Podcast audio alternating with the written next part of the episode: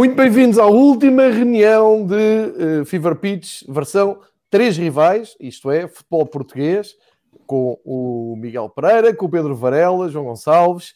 Vamos aqui falar de futebol português, do campeonato.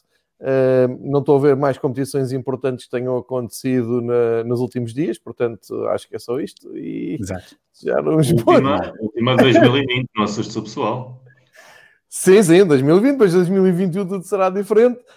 Um, dar aqui as boas-vindas ao Miguel, que está em Madrid com muito frio. Uh, Miguel, obrigado por juntares aqui ao Fever Pitch, versão de três rivais. Ao líder Pedro Varela, o homem que nunca imaginou chegar ao fim do ano em primeiro lugar no campeonato. Não. Mas ali apertadinho, não é, Varela? Apertadinho. Nada. Tranquilo. Nada. Tranquilo. E o, o, o Miguel, eh, e aqui agora para dar aqui um ar muito profissional aqui aos nossos bastidores, à nossa plataforma de programa, o Miguel falou, pai, o Miguel, o Miguel ontem estava, o Miguel ontem estava a menos 4 graus, mas estava suadinho com os jogo em Guimarães, suadinho, parecia que estava na praia. pai, eu estive na luz no, no pré-jogo do Benfica, pai, estava tanto frio, tanto frio. Eh, é naquelas alturas em que uma pessoa. Não sabe o que é frio.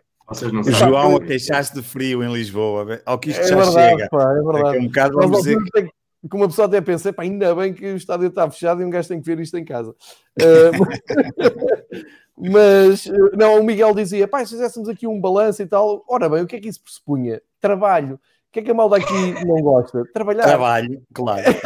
De férias, não quero cá trabalho. Vamos um ranking e best-of, não sei o quê, e ele disse assim, é pá, não mas percebi que ele já tinha ali uma coisa pensada, é o homem mais metódico aqui dos três. Não tenho dúvidas nenhumas que o Miguel nos vai presentear aqui com uh, um balanço do ano, com uns tópicos, qualquer coisa. Eu preparei imenso, nada, não preparei nada. Então Eu preparei. E, e, acredito que o, que o Pedro Tem aqui três ou quatro linhas preparadas para não me esquecer. Então o que é que eu vos sugiro? sugiro Todas as linhas são iguais. Vamos em primeiro, vamos em primeiro, vamos em primeiro. Continuamos em primeiro, ninguém nos tira do primeiro. É, Onde vai um, vão todos, não é? Onde vai um, vão todos. Exato, é uma linha e depois as outras vão todas seguidas. É onde vai uma, vai todas, exatamente. Tal igual. Uh, o, que é que eu, o que é que eu sugiro? Para, bem, para já também cumprimentar todo o pessoal que se junta neste fim de tarde penúltimo dia do ano, já temos aqui o Sérgio Martins, o Dúlio Cláudio, o, malta que é habitual seguir estas conversas. Recordar que estamos a gravar, para quem ouvir em podcast, no dia 30 às 6 da tarde, portanto, alguma coisa que aconteça depois disto, não, não nos julguem por, por estar fora do, do acontecimento, mas para já o que é que nós temos? Temos a última jornada de 2020 que aconteceu até ontem, por isso é que voltámos na quarta em vez das terças-feiras, para já termos os dados todos da, da jornada. Uh, temos também já aí na, na antecâmara, em janeiro, Taça da Liga, Taça de Portugal, Campeonato. Temos uma supertaça ganha pelo Porto, que, é uma constante deste Fever Pitch. Começámos eh, antes da Taça de Portugal e terminámos agora o ano com a supertaça. E antes do isso, campeonato. E antes do campeonato. Exatamente. Exemplo, portanto, os meus muitos parabéns ao, ao Miguel que voltou a ganhar uh, ao Benfica a taça, quarta vitória seguida. Penso que se voltarem a ganhar ao Benfica no próximo encontro é um recorde entre os dois clubes, passam a cinco vitórias seguidas. Espero que não aconteça uh, na, já em janeiro. 15 dias, vamos, ver, vamos ver, mas uh, sinto que essa confiança aí está a fluir. Uh, e então, o que é que eu, o que é que eu sugiro?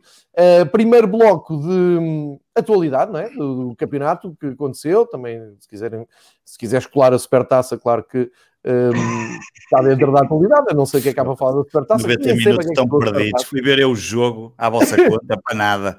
Varela, já são os dois, ninguém nos devolve aqueles 90 minutos. e depois. Uh, e depois, sim, uh, simbolicamente, estamos a fechar o ano 2020, ano em que começou este projeto, ano em que só deu praticamente Porto no campeonato uh, português, mas com muitos altos e baixos. Ou seja, há um ano estávamos a virar o ano civil e estava eu aqui, uh, não estava aqui, não, não, não fazíamos este projeto, mas dizia aos meus amigos: ah, em janeiro vamos ao Porto, vamos ficar a 10 pontos, e acabou como acabou. Enfim, foi um ano horrível a todos os níveis. Uh, é, vou dar aqui o, o pontapé de saída só para falar do, da atualidade do Benfica e começo pelo fim, começo pelo Benfica. Um, ehm, com o Portimonense, primeira parte uh, muito prometedora, o Benfica a conseguir reagir ao que não fez a Supertaça, já vou falar da Supertaça, uh, mas o Benfica tinha ali um, um compromisso muito, muito complicado, uh, mais em termos mentais do que em termos competitivos, porque em termos competitivos o Benfica tem-se aguentado na linha mínima de aguentar a Taça da Liga, a Taça de Portugal e, nomeadamente, o, o, o campeonato depois de, de perder com o Boa Vista foi a única derrota que, ou melhor, a única vitória que o Boa Vista teve no campeonato, veja-se bem, um, e agora foi atropelado em casa pelo Braga, Braga também tinha ganho na luz, e portanto o Benfica, eu diria que tem mantido ali uma linha do mínimo dos mínimos para uh, entrar em 2021 uh, dentro do, dos objetivos, que realmente e objetivamente está. Uh, e era importante terminar o campeonato, depois de já saber que o Sporting tinha ganho, para ficar o campeonato, ou seja, 2020, ali a dois pontos para poder. Antes fosse o campeonato. Uh, era, era bom, não era? Que terminasse em 2020. Pode acontecer por causa do Covid. Um, bom, para falar em Covid, eu já tinha dito aqui durante várias semanas, um, quero lançar aqui algo que não sei se vocês têm resposta ou não, mas se não tiverem resposta, fica para, um, para reflexão geral. eu tinha dito aqui, portanto, o Sporting foi o primeiro a ter os problemas de Covid, até adiou o jogo com o Gil Vicente, salvo erro na, na, altura, falámos nisso. E depois entramos aqui no campo do improviso, o Miguel tinha dito isso, deu aqui até o, o exemplo de Inglaterra e de Espanha, que há ali um, um, plano limite para as equipas irem a jogo ou não. E a ideia com que eu tenho, e se calhar vou fazer um grande disparate, mas eh, eu ontem procurei saber, e anteontem, uh, o Benfica apresenta um, cinco casos de jogadores com, com Covid. Eu não sei qual é que é o limite de jogadores. Acho que não há. Acho que não há. Pronto, era aí que eu ia chegar. Eu estive a ver no outro dia o regulamento e acho que se mantém o mesmo do início da temporada e, portanto, não, não há. Na prática, tens de te apresentar sempre. Pronto, mas é a não ser que a DGE, se é uma coisa qualquer, exatamente, não, não há limite, acordo, mas, mas, o mas, disser que claro. não está em condições, apresenta um recurso à DGS e a DGS, é, a DGS que decide se vai a jogo ou não. Exatamente. Tudo errado, não é? Não faz sentido nenhum. Isto não pode partir de um clube A de um clube B. Isto não... não. Porquê? Porque eu pensei assim. Apareceu o Seferovic, o Pizzi, o Jardel, o João Ferreira, um, aqui a faltar um ou outro, enfim, mas o que é que eu pensei? Se isto até ao dia do jogo continuarem a sair os resultados dos testes e continuar a crescer o número de jogadores, que um bocado, uh, é mais de metade da equipa do Benfica que não pode ir a jogo. Isto não faz sentido nenhum em termos de verdade esportiva. O, o que eu percebi foi exatamente o mesmo que vocês, quer dizer, ou o Benfica fazia barulho, e dizia, pá, não, não temos, não há jogadores, e, e depois depende dos jogadores, é? tu tens um plantel de 20, 25, 30 jogadores, se apanhas 5, 6 dos 11 que são titulares, não é a mesma coisa de apanhar 5, 6 daqueles que nem jogaram sequer, e isto também devia estar a ser um, equacionado. Pá, não vejo plano B nenhum, vejo isto um bocado na base do empurra para a frente. Também não me parece que o Benfica tivesse qualquer interesse em adiar o jogo de ontem, porque tem um calendário tão apertado. Em fevereiro entram as competições uh, uh, europeias. Uh, em termos mentais, ficava ali, em vez de dois pontos, ficava a cinco pontos do primeiro, viu o Porto ultrapassar. Enfim, nada disto era bom. Portanto, o, a minha conclusão é que o Benfica disse: bem, ok, apesar das. Uh, e, estamos a falar de um jogador como o Pizzi, os benfiquistas podem gostar mais ou menos, mas o Pizzi é absolutamente determinante em números, em estatística, determinante do futebol Benfica. Não foi a jogo. Seferovic, um dos melhores marcadores, não foi a jogo.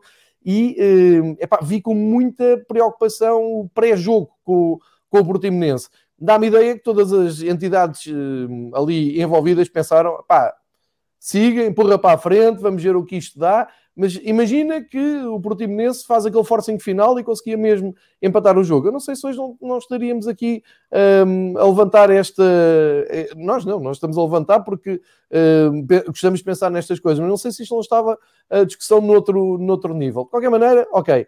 O Benfica foi a jogo, faz uma primeira parte epá, que me surpreendeu pela positiva, porque eu pensei que a equipa vinha muito mais afetada daquilo que não rendeu, que não jogou, que não mostrou contra o Porto. O Benfica contra o Porto foi novamente, eu vou usar a mesma expressão que usei na final da Taça de Portugal, foi uma equipa vulgar, comum, sem uh, chama absolutamente nenhuma, sem sequer dar a menor esperança aos seus adeptos. É isso é o que é o mais aflitivo a ver o Benfica jogar uh, nos dias hoje, principalmente com o Porto. É é, é, é, um pouco como o Varela disse, é um outsider disto. É, é, são 90 minutos que ninguém nos devolve. Não há ali nada que se aproveite. E do lado do Porto é exatamente o contrário. Sabe que não, não tem a melhor equipa dos últimos 10 anos, mas uh, ganha em, em atitude, ganha em intensidade. Aliás, o Miguel deve falar disso aqui um pouco. Eu fiquei impressionado com a maneira como o Porto ontem em Guimarães reagiu aos golos que sofreu, nomeadamente o segundo, numa fase já adiantada do jogo, depois devido a um clássico a meio da semana eu vejo o, o Vitória fazer o segundo gol e pensei, olha,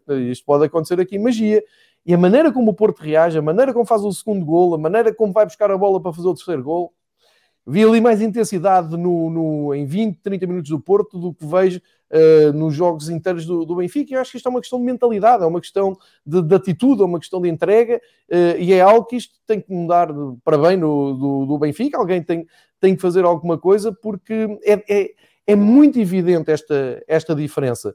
Uh, ainda por cima estiveram na, na, a meio do ano a jogar, a meio do ano, mais no meio do ano, a final da taça, estiveram agora na supertaça, cumpre-se um ciclo. O Benfica tinha e devia e deve ainda aos seus adeptos uh, uma exibição digna contra, contra o Porto e estamos a voltar àqueles tempos em que jogar com o Porto é um pesadelo, é? Vamos em quatro derrotas, uh, começa a, levantar-se aquele fantasma e se eu bem conheço o Porto, vão fazer uma bandeira disso, vão fazer bandeira de fazer história, que sempre podem fazer, eles partem para fazer história, e no Benfica parece não sei, se lida de, uh, com isto de uma, uma, maneira um bocado deixa andar. Eu espero bem que esteja enganado, espero bem que isto dê a volta. Achei muito importante aquela primeira parte do Benfica por isto tudo, uh, ontem, com o Portimonense. Jogou bem, hum, enfim, também é, foi como o Paulo Sérgio disse, apanhou um Portimonense um pouco tenro, macio, uh, não, não, não bloqueavam o, Rafa, ou quando bloqueavam também não, não eram devidamente advertidos.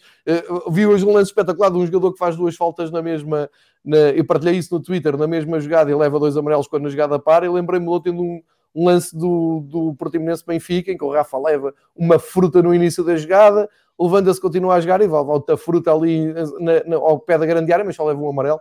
Mas, enfim, uh, e sim... E, Disseste agora... Rafa ou o pai Rafal? É que eu hoje no jornal vi... Foi, era esse? É o mesmo jogador? Não sei o que é que estás a falar, Varela. Foda-se, provavelmente a pior capa de sempre do jornalismo em Portugal vi, em 2020. Eu só vi a capa. É não a capa vi, do recorde que diz Pai ah, Rafal. Pai Rafal é o nome da capa. É a capa que é uma coisa absolutamente.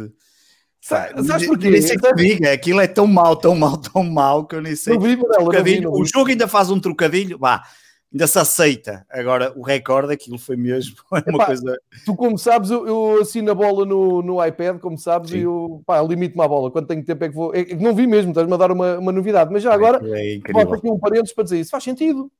O recorde a falar de pai. Pois só... olha aí, olha aí, deixa estar o pai, que ele teve bem. O miúdo teve bem, cara. Não faz, só fez o que devia ter feito. Recorde? Só fez o que devia ter feito no, no, na expulsão do, do, do, do Tomás, não é? Ah, Tomás, Tomás, Tomás. Desculpa. Tomás? Sim, Tomás. Expulsão do Tomás, dois amarelos em espaço de 5 minutos. Uh, qual, qual deles o mais parvo? Uh, sabes aqueles quadrados onde vem a, a análise da eu, eu não vi, mas imagino quais são os quadrados. Sabes, sabes o que é que não vinha lá? Os lances não do Tomás. Ah, Engraçado, claro. não é? Ah, claro, mas isso era mais que óbvio. Sabes na última página do Record quando se dá uh, a lata a e lata, coisa. Ah, isso prato, sabes quem é que não levou lata? Claro, então, mas nem, nem tinha que levar. Mas porquê que eu mas... estou à vontade para falar nisto? Eu, eu também, eu também. Aliás, eu fiz, uma, eu fiz um tweet no próprio dia a dizer que se, fosse, se fossem outras cores e outros jogadores, nós andaríamos aqui, não, alguns, eu não, que eu, eu já não ligo a essas coisas, mas andaria-se a falar semanas e semanas disso mas, mas sabes porque é que eu estou à vontade, Varela? Eu também estou à vontade nesse aspecto. Nos, nos arquivos da, da BTV, onde o, o pai no outro dia se insurgiu, fez uma, uma, uma crónica, uma, a dizer que se sentiu Sim. atacado e não sei o quê. Pai, e nem tinha razão porque ninguém o atacou, atacaram a comunicação, uh, os comentadores em geral, comentadores anti-benfiquistas, ninguém falou em nada uh, que, que o Bernardo Ribeiro tivesse dito, mas pronto, ele sentiu-se e tem todo o direito, eu não, nem discuto isso, sentiu-se, viu lá a imagem dele, foi um bocado por, uh, por impulso e usou a coluna de edição Sim, para. De edição de... Sabes o que é que eu dou à vontade? Porque eu uh, mantenho dois programas, há, um deles há cinco anos no ar e outro já há dois anos, que é o Segunda Bola, ou um ano, que é o Segunda Bola, e disse na altura em que o Tomás se lesionou, com alguma gravidade, com gravidade mesmo, no, pelo Bessado, epá, disse e, e, da maneira mais sincera possível, pá, desejava as melhores, rápida recuperação, ele que volta, é um dos bons centrais, um dos Já bons é, jogador, jogador. Portanto, Espero não que tem problema seja por ser o pai dele, percebes? Claro, Portanto, obviamente.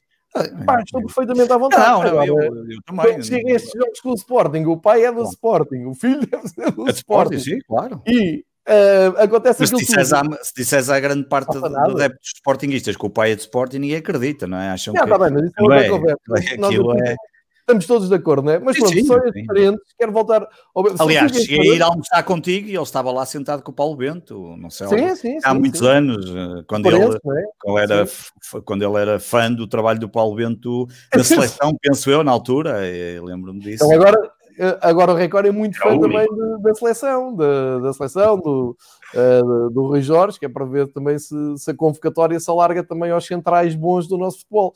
Uh, mas enfim, não, não vale a pena é perder mais tempo. Só me lembrei disto porque tu falaste da capa. Isso a capa sim, é sim, pai. sim, sim, sim, claro. Eu, eu ia falar disso, não tinha problema nenhum. Eu ia dizer eu Assim matamos é... já dois coelhos de uma só vez. Exatamente, já está despachado. Está despachado. Ele, pôs a capa, ele pôs a capa no grupo, não estás atento. Pois não, ele não deve ter reparado, ele não deve ter reparado, porque não, não, eu pus e falou-se outra coisa qualquer é verdade, é verdade. Ponho, à, próxima, ponho, próxima ponho a primeira Playboy deste mês e depois a seguir ponho a capa. Que ele assim vai fazer o download da Playboy e depois já vê a capa. Não vale a pena, Varela. Isso é, é? o único que não tem. Já temos todos. Isso já, já bem, ponho uma Agora, a questão é, mesmo voltando ao Benfica, Uh, de, quero, quero dizer, há um, o, o, tal lance que hoje muito se fala e também não, não fui ler o que é que a imprensa disse. Uh, eu, eu acho que o Odisseias faz penalti, pá. Eu acho que o Odisseias faz penalti porque vai a deslizar ele tem a preocupação de tirar os braços para não tocar, mas ele depois toca com o joelho no, no jogador. Eu só vi, um, só vi no, no Twitter, vi, vi na televisão, não consigo. Não consigo. Parece-me também penalti, eu não, mas eu só vi no Twitter porque eu não, não vi o jogo de ontem. Mas nem, eu, eu estou a analisar isto, estou a dizer, fiquei com esta ideia, vai deslizar, toca Sim. no. Agora também não sei dizer se ele deixou lá o pé de propósito ou não, ok. Esse, esse, esse, esse surrealismo todo eu já não entro. Sei se aquilo fosse ao contrário, eu dizia que era penalti para mim, porque toca uh, no jogador. Mas há aqui uma coisa, estava 2-0. E se o Portimonense faz gol mais cedo, também não sei como é que o Benfica não reagia, não é? Eu vi o Portimonense a marcar muito perto do fim e logo a seguir ir lá para cima, certo, mas até ali não tinha mais posse de bola e tal, isso tudo, não tinha visto tudo. Isto só para uh, resolver e, e arrumar aqui o, o, assunto. Agora, a primeira, boa parte, a primeira parte do Benfica, pá, entusiasmante, boa. Estupidez total do Benfica este ano e que não percebo que é um bloqueio incrível. O Benfica faz o suficiente para ser o 3 há uma boa jogada, bola para o Darwin, numa recepção desastrosa do Darwin no meio da área. Em vez de fazer 3-0, acerta no poste e sai. E a partir dali, quer dizer, passas de uma possibilidade de ter um jogo, uma noite tranquilíssima, podia gerir o jogo, para um aperto daqueles, epá, é como o Jesus disse no fim, a equipa se calhar tem medo de perder, se calhar está mais nervosa, mas isso é um, é um problema meu, é um problema do treinador, o treinador é que vai ter que resolver isso, a estrutura do futebol é que vai ter que resolver isso com os jogadores, porque aquilo que eu estou a dizer aqui é o que toda a gente vê, dá a ideia que a equipa realmente, uh, ao não fazer o 3-0, meteu-se muito a jeito, mesmo quando veio o gol do Portimonense, nós aliás, deve ser eu e o Miguel, a gente já, já não consegue ver as nossas equipas acabarem um jogo sem sofrer um gol sem encolher os ombros. Este ano está difícil manter a, baliza sem, sem sofrer golos. Mas para dizer, fica, ficam bons sinais da, da, da primeira parte. Pá, fica aquele aflitivo, talvez também o peso da, da supertaça perdida, o esforço, os jogadores que não treinaram, temos esta nova realidade. Eu não quero aqui arranjar desculpas, mas quero aqui. Um, esforço. Não, pois, à, à partida não houve esforço, é, mas eles, eles foram lá, apareceram, correram. Um, não, mas há uma, há uma componente. Correr. Há uma componente chata nisto tudo, estás a ver? Que é. Uh, epá, a malta fingir que não está a acontecer nada. Epá, e está. Todos os plantéis do Benfica, do Porto e do Sporting estão a passar problemas graves. Os jogadores têm aquela ansiedade de não quererem ser os próximos a contrair o Covid, têm as famílias, tem jogadores que não treinam. O Jesus disse isso e já sabia. Houve uh, jogadores como o Darwin não treinaram a, praticamente a semana toda e têm que ir a jogo. Enfim, isto não vai ser uma época normal. Se fosse uma época normal, o Sporting não estaria em primeiro, como o Varela bem sabe. Oh, olha aí, deixa estar. Mas... Vai ser um marco na história do futebol nacional, vai mudar. Eu acho, eu acho que o, o, o segredo de, do sucesso, e agora já em janeiro já vamos ter aqui uma prova de fogo para todos. Acho uhum. que uh, as equipas, os plantéis tiverem. Eu odeio a palavra estrutura, mas pronto, vá. A organização de futebol, à volta do, da equipa de futebol, que estiver mais bem preparada e que entender melhor o que se está a passar nos dias de hoje, uh, com estas uh, coisas todas que nunca passámos, não é? Estas ânsias, o, a reação Covid, família, não treinar, essa coisa toda, os mais bem preparados, tiverem mais experiência, os tiverem mais cabeça fria, acho que se vão, uh, que são aqueles que se vão, vão sair melhor no, no fim. E isto este ano não é só uma boa jogada de marketing na, na, na janela de, de, mercado, não é só uma boa contratação, não é só isso. Vai ser muito mais uh, trabalhoso do que é costume. Uh, eu, e acho que todos os benfiquistas, esperam que uh, o pior já tenha passado. que esta primeira parte do jogo com o Portimonense tenha sido ali qualquer coisa, um, um, um caminho qualquer apontado, que a equipa agora volte no fim de semana com o Santa Clara e que ganhe um outra vez complicadíssimo para o Benfica, nada está fácil, mas olhando para, para ali para o mês de janeiro, eu acho que hum, pá, não chega só a jogar bem, não chega, não chega só teres os movimentos certos no mercado, vai ser muito mais do que isso. Pá, e o Benfica, pelo menos, tem esta, um, esta base, que é a experiência do, dos últimos anos e ter ganho campeonatos nos últimos anos e saber como os ganha. Vamos ver como é que as coisas correm. Um, apesar de tudo, estou otimista, porque se não tiver otimista, deixo de ver bola, mas apesar de tudo, estou otimista e uh, espero que, que as coisas corram melhor. Agora temos isto, não é? Temos uma primeira parte muito boa, temos uma segunda parte, meu Deus, e temos uma super taça que é um pesadelo. Temos um, um, uns jogos com o Porto, e, e vai acontecer isto, Miguel. Isto que eu, a gente vai voltar a falar quando chegarmos à altura do. Aliás, temos de falar sobre isto, que eu nem sei como é que vamos fazer de Fever Pitch daqui para a frente em janeiro, que aquilo é tantos jogos que corremos o risco de estar sempre fora de, de tema, não é? Se calhar vamos ter que fazer isto duas e três vezes por semana. Mas basicamente o Benfica chega ao fim de 2021 naquele limite mínimo do, de estar por dentro do, dos objetivos. É pá, já caiu a Liga dos Campeões, mas isso já foi há vários meses, portanto há a Liga Europa, está no horizonte, e caiu a Supertaça, como tinha caído a Taça Portugal a fechar a época passada, mais ou menos da mesma maneira, isto é, quase sem resistência, muito preocupante. Espero que haja um virar de página em 2021, mas vai ser muito difícil ao Benfica virar a página, ganhar nova mentalidade com um Porto completamente uh, lançado, que, que, é isso que eu acho que, que vai dar. Eu, para não dizer que para 2021 e mais à frente, vou, vou vos desafiar a dizer isto, para não dizer que acho que o Porto é favoritíssimo em 2021 a limpar quase tudo com o balanço que sai de, daqui, que é para não desesperar nem benfiquistas nem sportinguistas, vou manter aqui um, eh, o mistério para mais à frente falar daquilo que eu acho que, que ainda pode acontecer em 2021. E acho que neste bloco vou, vou, ouvir o Miguel, vou ouvir o Pedro sobre o que é que vocês têm a dizer portanto, sobre a atualidade, sobre este fecho de cortina 2020 e depois para a frente falamos do balanço, falamos também do que vem, do que vem aí. O Miguel, estou com muita curiosidade porque tem de certeza ali aquilo tudo bem estruturado. Aliás, passo já a palavra ao Miguel, que é para o Varela dizer que nunca fala. Sobretudo isso. Queres falar, Varela? Não, não, força, Miguel. Força, estou bem. Eu, eu, eu, desde que mantivemos este, este registro, a coisa tem corrido bem, não, não há que mudar. Hoje já, já, estás com, já estás com medo do Braga? Eu, eu vou fazendo publicidade enquanto tu falas. Eu, eu respondo fácil. Eu também acho que o Porto é favorito para tudo no próximo ano, sobretudo pelo aquilo que tu acabaste agora de dizer em relação ao Benfica. Desde que tivemos esta pandemia a invadir o nosso cotidiano e o nosso estilo de vida, eu acho que a estrutura que melhor soube adaptar-se a isso foi mesmo a do Porto. E, dou-te um exemplo que vai contra até aquilo que eu penso que deve ser uma gestão de grupo, mas que é exemplificativa do que é a forma de trabalhar no Porto o caso do Nakajima. O Sérgio Conceição detecta que há ali um jogador emocionalmente frágil, um jogador que se viu bastante afetado com o vírus, que também não queria treinar, de que queria estar preocupado em contagiar a família, e diretamente o que faz o clube é colocá-lo de parte. Ou seja, não deixar que um perturbe o todo. E, e, essa mentalidade de grupo, essa é a roda que existe no final do jogo, mas que, que é trabalhada dentro do balneário desde que o Sérgio Conceição é treinador, é provavelmente a maior valia do Porto. Isso e a forma como ele consegue encontrar a motivação certa, sobretudo em jogos que têm algo de história, algo que ele pode sacar mais. E a Supertaça foi evidente, eu vi os jogadores a celebrarem a Supertaça como se tivessem ganho a Liga dos Campeões. E isso é Porto, ou seja, isso não há nenhum clube em Portugal nos últimos 40 anos que tenha essa mentalidade em nenhum momento. Quando o Sporting foi, ganhou o campeonato e fez a dobradinha, houve ali uma festa bonita, mas não havia essa, não se via ali aquela fome de para o ano, vamos repetir isto quando é o Porto, isso acontece sempre. O Benfica tinha isso e foi perdendo com o tempo.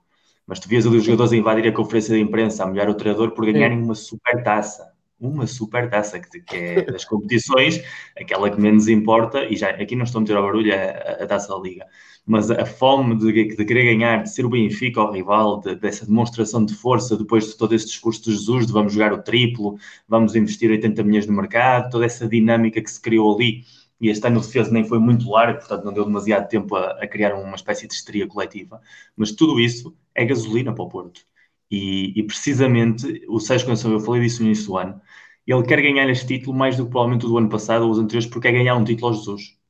É uma realidade que ele ainda não teve. Ele, ele quer ganhar um título àquele que é mentor e amigo, aquele que teve uma série de condições que ele ainda não teve, porque, verdade seja dito, o Porto não teve condições económicas para gastar 80 milhões em jogadores, como o Jesus teve quando chegou aqui, independentemente depois também ter vendido o Rubem Dias. No caso do Porto, saem mais jogadores do que aqueles que entram, em termos de investimento de mercado, e, e poder ganhar dessa forma, ou seja, a Conceição é um motor que não, que não apaga. E, e depois os jogos com o Benfica, o jogo foi muito feio, foi muito mal. Quanto pior é o jogo, quanto mais feio é o jogo, mais provável que o Porto ganhe. Porque nesse cenário o Porto move-se à vontade. Nesse cenário, o Porto está cómodo. Nesse cenário, o Porto conhece todos os truques do jogo. Aquela pressão alta, a forma como o Pep, um jogador de 38 anos, praticamente faz uma corrida ao Darwin, um miúdo, e quase que o deixa ali assustado. E o Darwin, que é um uruguaio, ou seja, que dentro do futebol sul-americano são aqueles que têm mais caráter. Isso é precisamente aquilo que faz com que o Porto seja favorito. Depois, o que o Porto tem de fazer, e foi o que não fez no início desta temporada, e por isso é que vai em quarto lugar, é ter essa mentalidade em todos os jogos, porque de vez em quando há problemas evidentes de motivação quando são equipas mais pequenas. E desde que o Sérgio Conceição é treinador do Porto, mais provavelmente os grandes problemas que ele teve foram sempre em jogos fora de casa com equipas pequenas. Sempre. Nos jogos grandes, a equipa normalmente está quase sempre à altura. Houve casos excepcionais, eh, mesmo com o Sporting, quando perdemos duas semifinais seguidas, houve ali penaltis, houve ali algo dar à mistura. Excetuando o jogo em que o Benfica dá a volta no Dragão de forma exemplar no, no ano da reviravolta do, do Laje, todos os outros jogos o Porto tem encontrado sempre a forma de ser ou superior, ou pelo menos levar o jogo onde ele quer ter o jogo. Uhum. E isso é algo que é, que é uma forma uh, evidente de trabalhar do Sérgio. Portanto, ontem foi mais um exemplo disso. Ontem o Vitória consegue marcar dois golos com muita sorte. O primeiro gol é um ressalto, uma bola que não vai absolutamente a lado nenhum, que de repente se coloca ali na baliza. Uh, o Vitória tinha entrado bem, tinha pressionado bem, tinha tapado bem as linhas, mas encontrou-se ali com um zero que não, provavelmente não estava à espera e, e, jogando um pouco com os nervos do Porto. E a primeira meia hora do Porto foi, foi bastante fraca. Depois a saída do Romário e a entrada do Luís Dias de, desenvolveu ali um, um, modelo tático muito mais ao estilo do, do Sérgio Conceição, com dois extremos já mais abertos, dois avançados eh, bem na área, aumentou a linha de pressão. A equipa empatou bem, estava a jogar bastante melhor e de repente vê-se outra vez a perder. Outra vez um lance mais ou menos fortuito, uma bola que chega ao Quaresma, o Quaresma que tem demasiado tempo para poder centrar, depois há ali um, um pequeno ressalto no Luís Dias e gol. Qualquer outro clube se tinha derrumbado naquele momento, como tu disseste bem, faltam 20 minutos, uh, equipa cansada, equipa que vem de uma situação de tensão emocional muito forte, e o Porto conseguiu ter ali provavelmente dos melhores 15 minutos da época, aquela parte final do jogo. E isso tudo vem desde o caráter, mais do que desde o jogo. Uh, houve muito chuveirinho para a área, muitas bolas lançadas. O terceiro gol Luís Dias é, é, claramente isso. Veio ao de cima o caráter dos jogadores, veio ao de cima a qualidade, tanto do Luís Dias como do Taremi. Eu já tinha aqui dito no início do ano, quando o Taremi começar a jogar, vai-se perceber a diferença de ter um ponto a lança a sério e um jogador que, que não é tão ponto a lança como é o caso do Marega e os golos do, do Taremi tiveram esse oportunismo típico de avançado centro que, que, faltava a este Porto, que provavelmente desde o primeiro ano com o Abubacar, que se entendeu às mil maravilhas com o Marega, que o Porto não tinha um avançado que interpretasse tão bem este jogo. E isso foi mais uma vez o exemplo de que esta equipa, eu, apesar de continuar em quarto lugar, apesar de continuar a quatro pontos do Sporting, apesar de ter quase o dobro dos golos sofridos do Sporting, que é um problema deste Porto, evidente, eu continuo a achar que mais tarde ou cedo as más exibições do Sporting, porque eu acho que é uma equipa que está a ir de mais a menos de forma muito evidente. Eh, acho que a qualidade das exibições vai baixando. Mérito muitíssimo grande do Amorim de ter sabido, apesar das exibições baixarem, não perder pontos. A equipa encontra sempre uma forma de. E isso faz também as equipas serem campeãs, ou pelo menos estarem a lutar, que é, foi algo que faltou ao Sporting nos últimos anos. Eh, às vezes até podia jogar um pouquinho melhor do que o que está a jogar agora, mas nunca era capaz de ser eficaz. E este Sporting, pelo menos eficaz, está a ser. Em relação ao Benfica, é, vejo serviços mínimos de todas as jornadas. Nunca vi 90 minutos do Benfica de qualidade, 45 minutos aqui, meia hora acolá, mas nunca vi esse jogo que diz ali temos um rival difícil de superar. Portanto, uma margem de 4 pontos, quando só vamos com 11 jornadas, ou seja, nem sequer um terço do campeonato cumprido, para mim não me assusta particularmente. Eu vejo a equipa em crescendo. Uh, estes dois meses que aí vêm vão ser complicados, porque efetivamente a Taça Liga nos, vai nos acabar por desgastar a todos, a Taça de Portugal também e depois a Liga dos Campeões, eh, apesar de só fazermos um jogo contra os hipotéticos quatro vossos se classificassem, eh, vai ter um duelo interessante.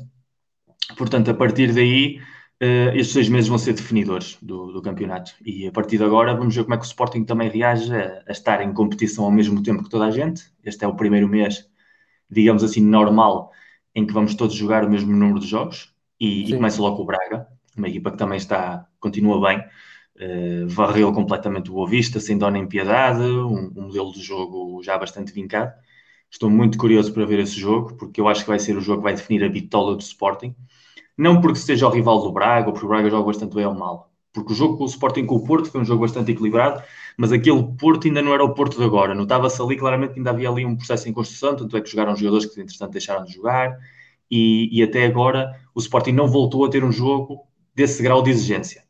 E todos os jogos que teve com graus de exigência menor não resultaram exibições portentosas. Portanto, este é provavelmente o primeiro jogo a sério deste Sporting, ultrapassado esse, esse empate com o Porto.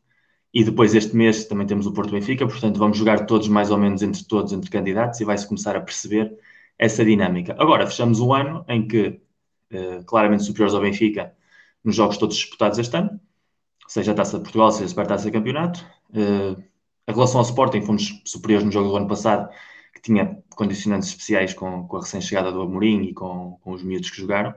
Uh, este ano não fomos nem melhores nem piores, foi um jogo mais ou menos equilibrado, mas o Sporting também não foi superior ao Porto fomos superiores ao Braga, portanto, em relação aos quatro primeiros, acho que o Porto foi eh, de todas as equipas a mais consistente e a melhor. Só tem a de manter essa dinâmica, não perder tantos pontos uh, fora de casa com rivais a quem é mais difícil criar essa motivação. E acho que a partir daí o favoritismo que temos como vencedores de todas as competições deste ano tem de se fazer valer em 2021.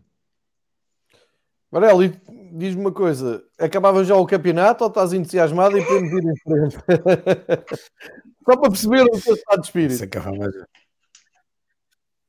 Acabava, se, se acabasse agora o campeonato, era melhor, precisava me estar a chatear nos próximos meses.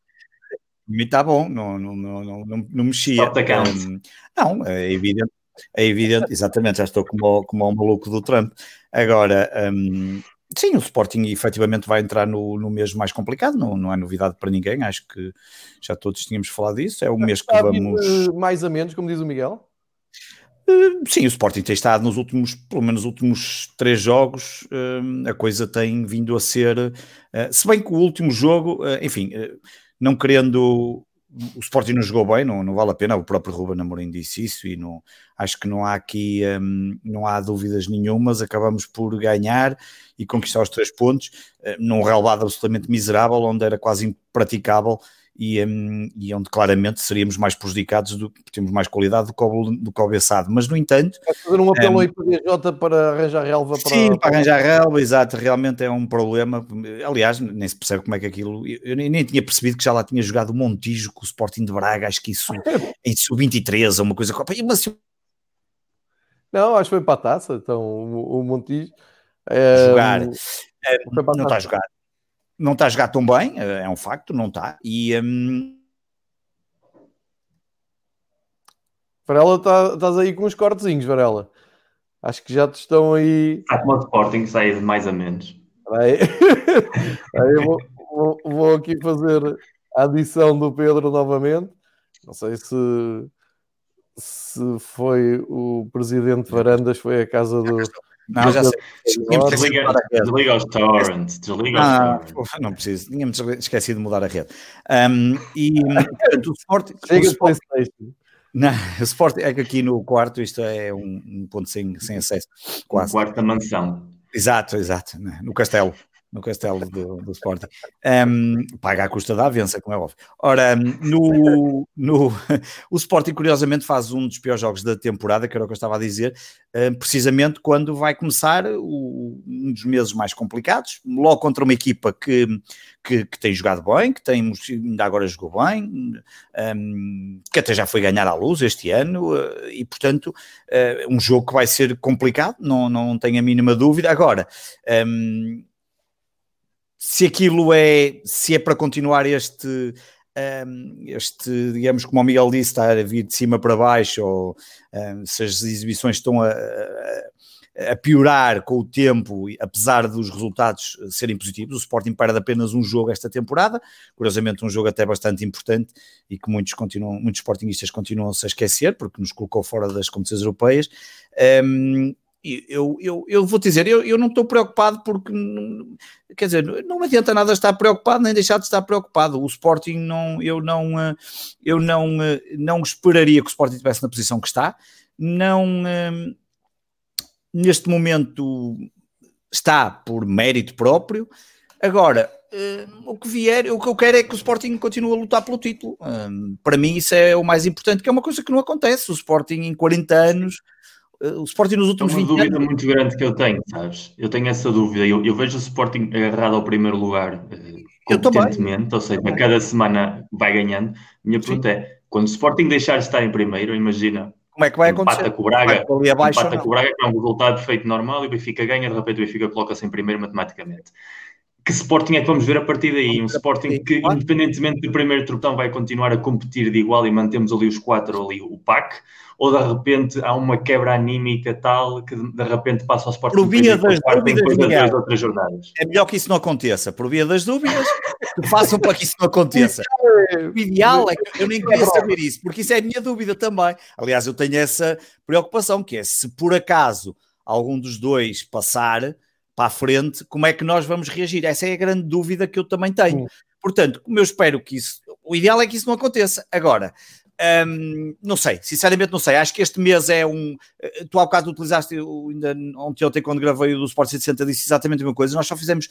É um terço, quase um terço do campeonato, um, 11 jogos em 34. É muito tempo que ainda falta para, para de campeonato. São, são, são 23 jogos do campeonato. É, é muita coisa. Não, não, é, é completamente impossível achar-se. Uh, o que é que quer que seja sobre o que é que pode acontecer. O que sabemos do lado Sporting é que este mês é o primeiro mês em que vamos fazer muito mais jogos que o normal de diferentes competições, com uma pressão que é completamente diferente do que estava a acontecer, porque os jogadores, obviamente, não, o Ruben Amorim pode continuar com aquele discurso, obviamente, de, de ser candidato ou não é, mas os jogadores no seu íntimo, ou, ou, pelo menos na sua cabeça, é evidente que aquilo já está a mexer com eles e não venham cá com histórias, não há nenhum jogador que entre no, no 11 do Sporting ou que esteja na equipa do Sporting que não pense, pá, nós estamos, nós podemos, se calhar podemos ser campeões, e portanto aquilo vai cada vez mexer um bocadinho mais com os jogadores. Se eles têm essa capacidade de aguentar a pressão, se, se tem a capacidade de reagir se eventualmente eh, formos ultrapassados, que é algo que pode acontecer. O Porto está a jogar melhor neste momento. Um, não sei o que é que. Eu, eu, espero que o jogo contra o Braga, o Ruben Amorim o prepare muito bem, que olhe pelo menos para os últimos três jogos, essencialmente para o último e para o penúltimo, e, e veja o que é que é necessário mexer. Há ali um, há um ou outro caso que talvez, não sei, não, se não se passará mais qualquer coisa que nós não sabemos, o caso do, do Pedro Gonçalves, que, no, que, a coisa não está, não está lá muito bem, e enfim, corriam em alguns bates que poderia ser alguns problemas familiares de saúde, enfim, eu, o que eu espero é que, é que volte, eh, é que seja possível praticar melhor futebol, porque é, é velha história. Se tu continuas a jogar cada vez pior, há de haver uma altura em que o, que, o que jogas não vai ser possível vencer. E, e essa é para mim a dúvida se acontece esse clique e se muda, como é que o Sporting vai reagir? Porque depois, porque neste momento, quer dizer, não, não, não é o Benfica só que está ali, está ali o Benfica, está o próprio Porto, enfim, o Braga também está ali um bocadinho mais atrás, mas, mas o Porto e o Benfica estão ali a um, a um, em duas jornadas, tudo pode mudar, como nós sabemos. Um, vamos ver, é, é, é muito tempo ainda. Agora, não acho que valha a pena continuar com o discurso de, de coitadinho, jogo a jogo, já sabemos que é jogo a jogo, mas, mas não haja dúvida que nós temos que, neste momento, já fizemos 11 jogos para tentar uh, estar em primeiro lugar e conseguimos, e, e, se, e, se, temos essa capacidade, pelo menos, de, de ir construindo estes resultados, nós num campeonato empatamos apenas dois jogos, ao menos que se olhe para isto como uma oportunidade de discutir o título até ao fim, e portanto, um, não sei o que é que o mercado de inverno nos vai trazer, sinceramente, um, vejo todos os dias a vir umas notícias, não, não acredito nada na questão do Paulinho, embora seja um jogador há muito pretendido por, por, um, por Ruben Amorim, não é, não é dúvida nenhuma, mas não estou a ver o Sporting entrar nas loucuras que o, que o Salvador uh, quer, o Salvador no início da época pediu quase 22 milhões por ele, um, entre trocas de jogadores e negócios assim absolutamente mirambulantes para, para as trocas. E isto também é, não pensar pagar, não é? é? Agora podia mais. Sim. Sim, se for por aí, se for para não pagar, então aí tudo bem, aí podemos fazer um negócio. Agora, como nós mais cedo ou mais tarde vamos ter que pagar, um, o Ruben Amorim, ao menos que o paguemos, se formos campeões e com a qualificação para a Liga dos Campeões Europeus, porque isso era a vantagem que tinha, ao menos, ao menos custou 15 milhões ou com os juros e até dava para pagar os juros e mais alguma coisa.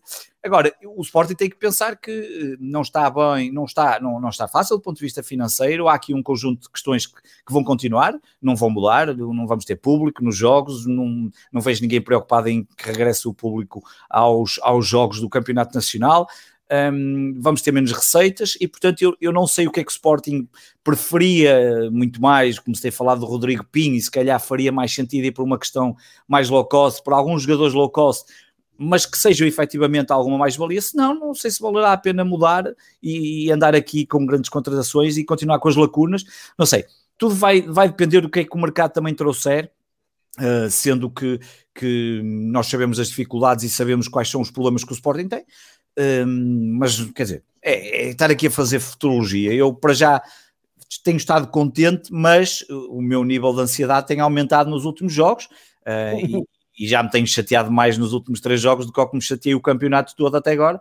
E, um, e não estou para passar o mês de janeiro um, a partir de aqui em casa e portanto o ideal é nem facilitarem e portanto deixarem-me tranquilo no primeiro lugar. Vamos ver o que é que a equipa é capaz de fazer. Muito bem, Varela, eu só quero o teu bem e sei como tu sofres e como esse coração te para, por amor de Deus, pá, tu mantém-te mantém saudável. Se tiver que ser com o Sporting em primeiro, que seja, pá. Eu quero te ver saudável, não quero ver naquelas tuas aflições de Isaac para por causa das taquicardias e essas coisas. Miguel, brinda-nos com o que tu. Já que haja alguém aqui dos três que prepara alguma coisa. Não preparei nada. O que é que tens para nós? Não preparei nada. Conste, conste que eu não preparei, preparei exatamente o mesmo que vocês. Não, mas uh, o que nós tínhamos falado era a ideia de, já que está a acabar este ano tão particular, particular. falar um pouco a nível geral do, do, nosso futebol aqui, coisas que nós achamos que foram momentos mais marcantes, tanto pela negativa como pela positiva, e todos eles temos. E, e eu, eu acho, obviamente, que os três vamos dizer a mesma coisa: o vírus, uh, tudo o que nos fez viver. Eu acho que podemos já claro. passar por cima disso, porque não deixa de ser um elemento extremamente condicionante, que também teve as suas coisas boas, que é, um, que é algo que depois eu quero também ressaltar, e okay. esta é uma delas, é o que nós estamos aqui a fazer agora. Uh, provavelmente se não tivesse acontecido a pandemia isto não existiria. Também Sim, não podemos esse tipo de coisas. Agora, uh, elementos negativos para mim, o futebol português 2020, o momento mais triste, mais negativo de todos, com diferença, excetuando tudo o que esteja à volta do vírus, Marega e Guimarães.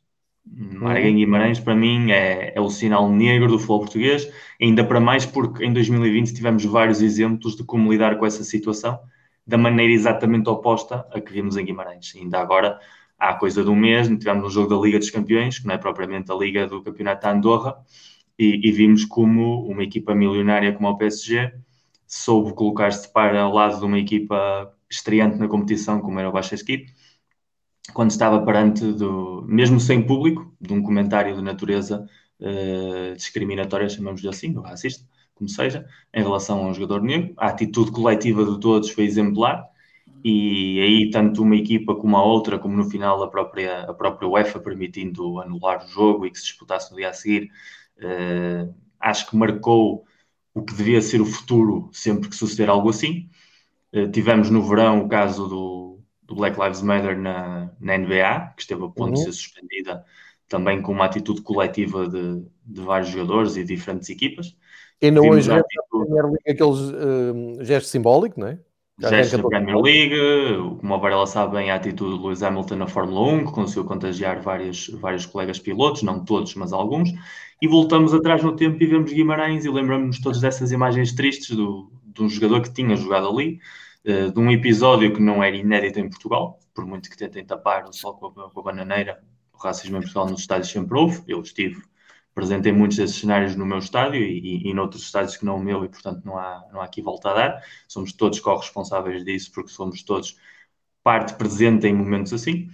E, e a forma como o Marega atuou correta, eh, não sendo secundada sequer, a mim escandaliza-me sempre mais não ter sido secundado pelos colegas da sua raça, seja do Porto, seja do Vitória, e havia vários em campo, e sobretudo pelos seus colegas de equipa, porque se há coisa que vimos no exemplo do PSG com, com o Istanbul Başakşehir é que claramente a equipa posicionou-se todo do lado do, do Dembaba, e, e, no Porto, aquela mentalidade dos jogadores a Porto, que o que importa é ganhar e jogar, e, e às uhum. vezes isso traz coisas positivas, mas naquele caso claramente foi a atitude errada e, e marcou muitíssimo o que é o, o, nosso ano, porque vimos que ainda há muito, muito, muito caminho por percorrer em Portugal em relação a, esse, a esses assuntos e, e, depois politicamente também sabemos como estão as coisas, ascensões de, de partidos eh, minoritários com sobretudo com o tempo de, de, antena que se lhes dá, ou seja, dar demasiada importância, demasiada relevância, demasiado espaço de antena ao, ao, espaço que realmente ocupam, que é uma coisa que eu nunca vou entender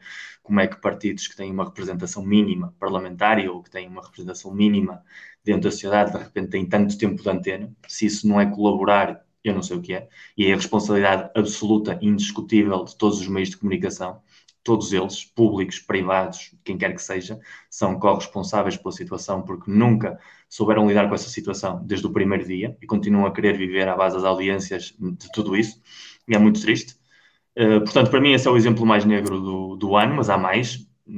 Caso Vitória de Setúbal, histórico do futebol português, um dos grandes, um dos bons históricos do futebol português que andava a viver há anos no limite e agora está onde está. Mais uma vez, uh, esses meandros escuros do futebol português, essas últimas jornadas cheias de, de segredos e, e, de malas e, e, de polémicas, veio ao de cima. Não aprendemos. Este ano foi a vitória de Setúbal, para o ano pode ser perfeitamente o Boa Vista, ou o Farense, ou outro clube qualquer. É parte já quase do nosso ADN cíclico, uh, tanto como os treinadores que vão, que vão rodando entre, entre clubes e, e, não há forma de Portugal dar um salto, não há forma da Liga ser profissional, que é o que tem no nome, mas não é o que tem na gestão. Não há forma de criar condições de se garantirem no início do ano que se vão cumprir uh, responsabilidade salarial com os jogadores e com os empregados, uh, pagamentos à segurança social em dia, uh, garantir que as equipas vão poder competir do princípio até ao fim, que não há episódios como o que também vivemos do Desportivo de Aves.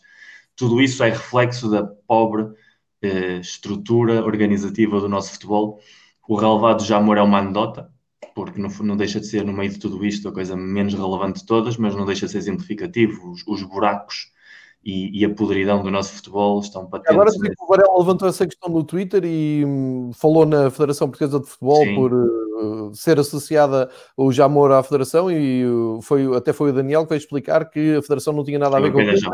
Tem problema do IPDJ que ainda torna tudo mais surreal e IPDJ que se preocupa com tudo, menos com as coisas que têm mais, mais surreal, porque indica que temos uma federação que teve uma entrada de dinheiro brutal nos últimos seis anos, graças à seleção. Construiu a sua cidade, a federação, com todos estes, montou um canal de televisão para com salários que seguramente não são pequenos para vários colaboradores terem ali o seu apoio e, no entanto, não é capaz de chegar a um acordo com autoridades governativas para pegarem num estádio que é emblemático na história do nosso futebol e ter esse estádio preparado em condições para uma série de eventos que deviam incluir, inclusive, jogos da seleção de, de futebol. Da seleção A, da seleção feminina, da seleção de sub-21, seja quem como quiserem chamar, mas devia ser parte das responsabilidades da federação e, e, obviamente, o não ser nem sequer um motivo de interesse diz muito também de quais são os objetivos que a federação tem na, na sua gestão. Depois, elementos negativos, uh, falámos de Setúbal, falámos do cartão de adepto. Acho que também é mais um uh, episódio triste deste ano futebolístico em Portugal. Essa vontade tão grande de criminalizar os adeptos, essa vontade tão grande de criar bons e maus. Curiosamente.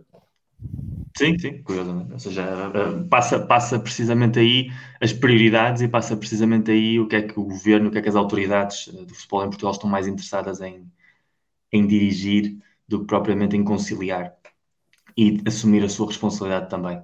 Uh, a nível do Foco do Porto, para mim, o mais triste do ano foi claramente a política de transferências no verão, que significou a saída de, de vários miúdos da casa devido aos, aos, problemas financeiros que se vão arrastando no, nos últimos 4 ou 5 anos no clube.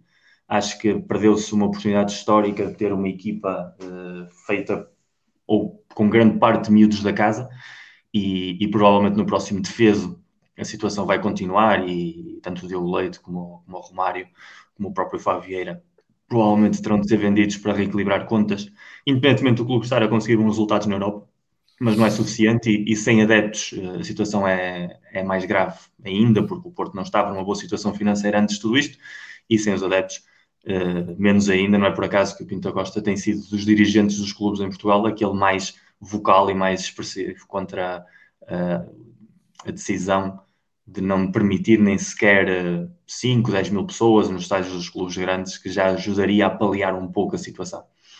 A nível positivo, obviamente que a nível Foco Porto o ano foi, foi mais positivo impossível. Somos campeões em título de todos os torneios uh, vigentes, que é algo difícil de conseguir e, e, sobretudo porque foram os três ganhos ao, ao rival histórico, uh, os três de maneira autoritária, digamos assim. Hum, o único deixa-me só dizer aqui uma coisa só para reflexão, o único que não tem não, é não sei, eu não, eu não conheço essa competição, não sei o que é que está a falar. Uma coisa curiosa, Miguel, há um ano, portanto, vai fazer um ano, o, o Porto queria muito ganhar a taça da Liga na altura, ou seja, e eliminamos o Benfica nas meias finais. Seja, Passaram o Benfica nas meias finais, perdem a final para o Braga. O que é que Sim. se diz no dia a seguir ao Sérgio Conceição perder a final para o Braga? E na, e na semana a seguir, aquilo teve mesmo ali no limite dos limites, a 7 pontos do Benfica, e de repente dá a volta e acaba o ano, como tu estás a dizer, a ganhar as competições todas. Às vezes é preciso manter a cabeça fria na, na, no auge da temporada, que foi o que o Porto fez e muito bem em janeiro. Sim, o, o, Porto tem essa capacidade e isso é, é uma das grandes, um dos grandes aspectos positivos da gestão do Pinto Costa. É raro reagir a quente. É, é, muito raro nos últimos 40 anos ver o Porto tomar decisões a quente, trocas que realmente não são necessárias ou cirúrgicas. E, e aquele Porto estava num momento complicado, efetivamente, porque tentou fazer da taça da Liga a reviravolta da temporada e a vitória com o Benfica foi muito evidente. Eu acho que mais do que a Taça Liga era mesmo a vitória com o Benfica, porque era mostrar ali realmente que com o rival direto era possível ganhar. E, e, isso foi muito importante a nível anímico. Depois perder a Taça Liga em si, por ser provavelmente contra o Braga, gerou menos atrito emocional do que tivesse sido ao contrário, ganhar a meia-final ao Braga e perder a final com o Benfica. Eu acho que o que o Sérgio Conceição quis daquela taça da Liga, à parte do título, que obviamente ele continua a querer ser o primeiro treinador do Porto em ganhar a taça da Liga, foi precisamente mostrar que se podia dar a volta e podia-se ganhar ao Benfica e podia ser-se competitivo outra vez. E a partir daí, o mês seguinte foi, foi de encontro àquilo que ele tinha procurado com, com essa participação e com esse enfoque. E, e eu acho que o Porto foi a equipa que melhor geriu o, o futebol pós-pandemia, Uh, foi a equipa que melhor, que, não foi a equipa que melhor entrou este ano, obviamente que o Sporting tem esse mérito, mas foi a equipa que melhor está a saber crescer durante este ano e, sobretudo, a nível europeu, depois de ter tido uma participação desastrosa ano passado, com o apuramento não conseguido para a Champions League, seguido uma Liga Europa penosa, tanto na fase de grupos como depois na eliminatória com o Leverkusen. Este ano está a ser o oposto, está a ser uma equipa extremamente competente na Europa, sem ser espetacular, porque sabe que este Porto não é, é, espetacular, mas pelo menos na Europa soube encontrar a forma de competir. O grupo não era excessivamente difícil, também dissemos isso, mas a forma como o Porto se classificou acho que não deixa nenhum exemplo de que não havia ali margem para dúvidas sobre quem era a equipa que ia acompanhar o, o City. E durante alguns minutos, jogos contra o City, conseguiu pôr a equipa do, do Guardiola bastante nervosa, e isso também não é, não é qualquer um que consegue na Europa. Portanto, a partir daí, as minhas perspectivas para o, para o novo ano são positivas nesse sentido. Por último, aspectos positivos de 2020, uh, já tínhamos falado aqui um pouquinho. Estes projetos. Uh, eu acho que a pandemia tirou-nos dos estádios, tirou a alma do futebol, que continuam a ser os adeptos para mim, mas deu aos, deu aos adeptos outra maneira de viverem o jogo. E, e já havia excelentes projetos em Portugal antes da pandemia, mas provavelmente a maneira como esses projetos chegaram às pessoas com a pandemia foi totalmente diferente. Ou seja, Varela já fazia o Sporting 160 há mais tempo, mas seguramente a forma como muitos sportingistas conectaram com o podcast nestes meses foi diferente. O hemisfério desportivo já existia antes, mas a forma como o Fragoso e o Rui Silva, e depois também o Varela e a Sara e as pessoas que vão colaborando, deram forma a diferentes formatos, uh, diferentes podcasts ligados à volta de diferentes desportos ou com visões diferentes do desporto, cresceu muitíssimo na pandemia e todos nós vivemos isso. Uh, o Cavani teve episódios com, com vários convidados durante a pandemia para também dar outras vozes, não ser sempre o mesmo registro, criar ali uma, uma cultura mais de diálogo, mais aberta, apesar de ser um, um podcast também dedicado a clubes. Apareceram podcasts novos, já falámos aqui do, do Post, já falámos aqui de Spanenka, gente que, que, está a começar a crescer pouco a pouco e que aproveitou também, cavalgou essa onda, as histórias da bola para não adormecer também uh, surgiram mais ou menos nessa época os, os programas absolutamente gigantescos em, em, duração e em conteúdo do, do Brinco, que também tiveram ali na, na, quarentena um papel muito importante de realização, e depois, sobretudo, a forma como muitos clubes souberam entender o que era não haver futebol. eu acho que dos três grandes, o clube que melhor fez foi o Porto, a maneira como começou a convidar jogadores históricos, treinadores, levou até o Pinto da Costa, uh, para estar a comunicar diretamente com os adeptos através dos, das conferências, das videoconferências por Zoom. E no caso do Benfica, sobretudo o Benfica Independente, que também fez algo à parte do clube, mas também ali com muita alma, com muita vontade, mesmo pessoas como eu, que não são benfiquistas, desfrutei muitíssimo de ouvir o Vitor Paneiro, o Carlos Manuel, o Moza, os jogadores históricos do clube, sempre com aquelas anedotas, aqueles episódios que não precisas ser do clube para desfrutar dele, basta gostar de futebol. E acho que todos aqui podíamos dizer o mesmo. E depois fechar aqui no, no Fever Pitch, que foi para mim um, provavelmente é o projeto desportivo do ano eh, e não é porque estou aqui agora. Obrigado. Obrigado. Sobretudo porque não estou aqui, porque só estou aqui agora, mas o que o João faz todos os dias, literalmente todos os dias, com pessoas de visões completamente diferentes, ou seja, não há aqui um discurso monocórdico, monolinguístico, não é toda a gente igual, não são sempre as mesmas caras, não é um grupo fechado que se auto-bajula, não é um projeto criado para crescer nas redes sociais e viver numa borbulha, não é um projeto com ambições de criar uh, carreiras a partir disto, não é um projeto ah, com vista a criar lugar. No, tu no tens possibilidade. Te chamas-te Miguel, letra M, não te esqueças disso. Já, já sabes que, que eu sou de escrever. Não, não sou de... nunca Mas... sabe onde vai parar. Eu, eu, ainda controlo os meus destinos, que eu saiba. Claro, eu sei, eu sei, eu sei. E, e a nível literário, espero que para o ano que vem ter, ter novidades, porque Exatamente. vai ser um ano divertido. Agora, o Fever Pitch, João, estás de parabéns. Eu acho que, que, já tínhamos dito aqui isso antes, mas não, não é demais uh, recuperar isso. Uh, quando a pandemia acabar, mais tarde ou mais cedo acabará, esperemos, Uh, tenta que isto não se perca de alguma maneira. Já sei que logisticamente será super complicado e, e eu sou o primeiro que o diz, porque eu agora estou a trabalhar desde casa desde março, quase sempre, mas depois vou chegar a casa quase todos os dias às 8 da noite. Portanto, imagino que todas as pessoas estejam numa situação muito parecida. Mas uh, as pessoas cresceram muitíssimo com isto.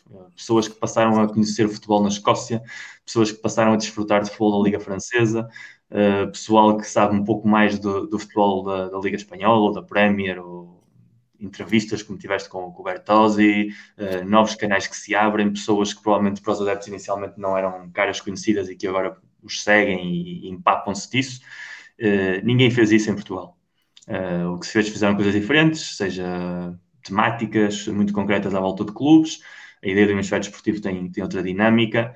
O canal 11 tem outros objetivos muito claros e evidentes. Os outros canais tentaram mais ou menos uh, criar alternativas, mas eu acho que nenhum deles, os canais públicos, digamos assim, público, quando digo públicos, públicos e privados, mas, mas de consumo geral, acho que nenhum deles entendeu muito bem a pandemia, uh, na maneira de se comunicar com as pessoas.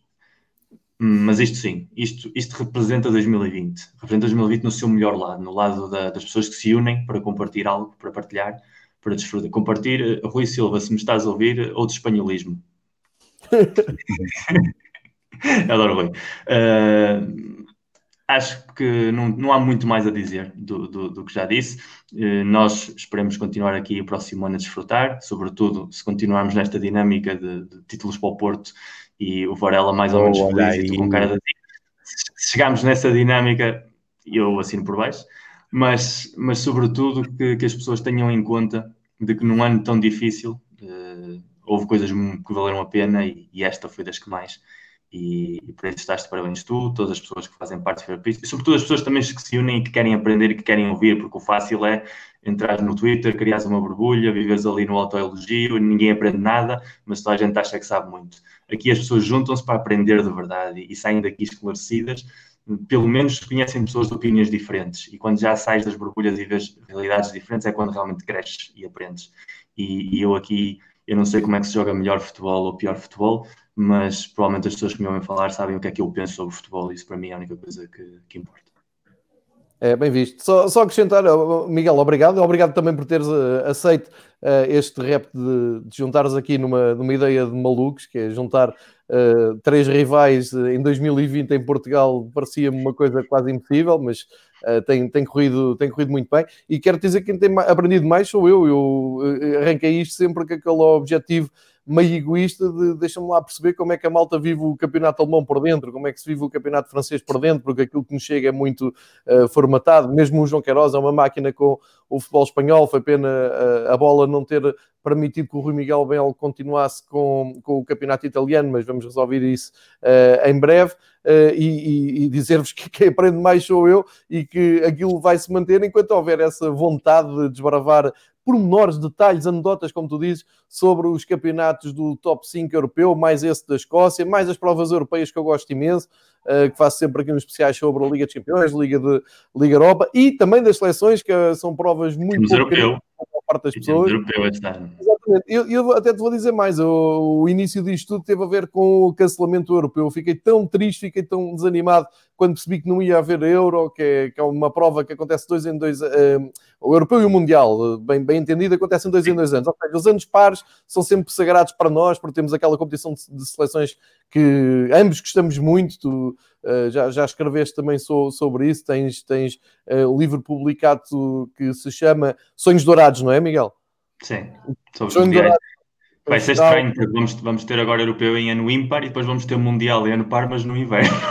Exatamente, exatamente. E se calhar foi isso tudo que me fez andar para a frente com isto e falar um pouco mais de coisas que estão um pouco deixadas de lado. E falei aqui, puxei até pela Liga das Nações, para a malta que está sempre a embirrar com a seleção e com as datas da seleção, eu até tento aqui arranjar um espaço e contextualizar e adorar aquilo um bocadinho para a malta ter alguma, uh, algum interesse pelas provas da seleção, embora eu acho que a Liga das Nações este ano é completamente a mais, e disse-o em todos os episódios, mas já que se arrancou, tentei explicá-la da, da, melhor forma e, e, se houver alguma coisa boa de, deste ano, uh, que seja então este projeto feito por, uh, como, uh, como tu disseste, a determinada altura de adeptos para adeptos, com adeptos, Uh, e, e, toda a gente que vem aqui ouvir e toda a gente que vem aqui participar, uh, que venha por bem. Um grande abraço para, para todos os que entram aqui. Uh, Varela, tu, teu 2020. Só, só, eu só vou acrescentar algumas coisas.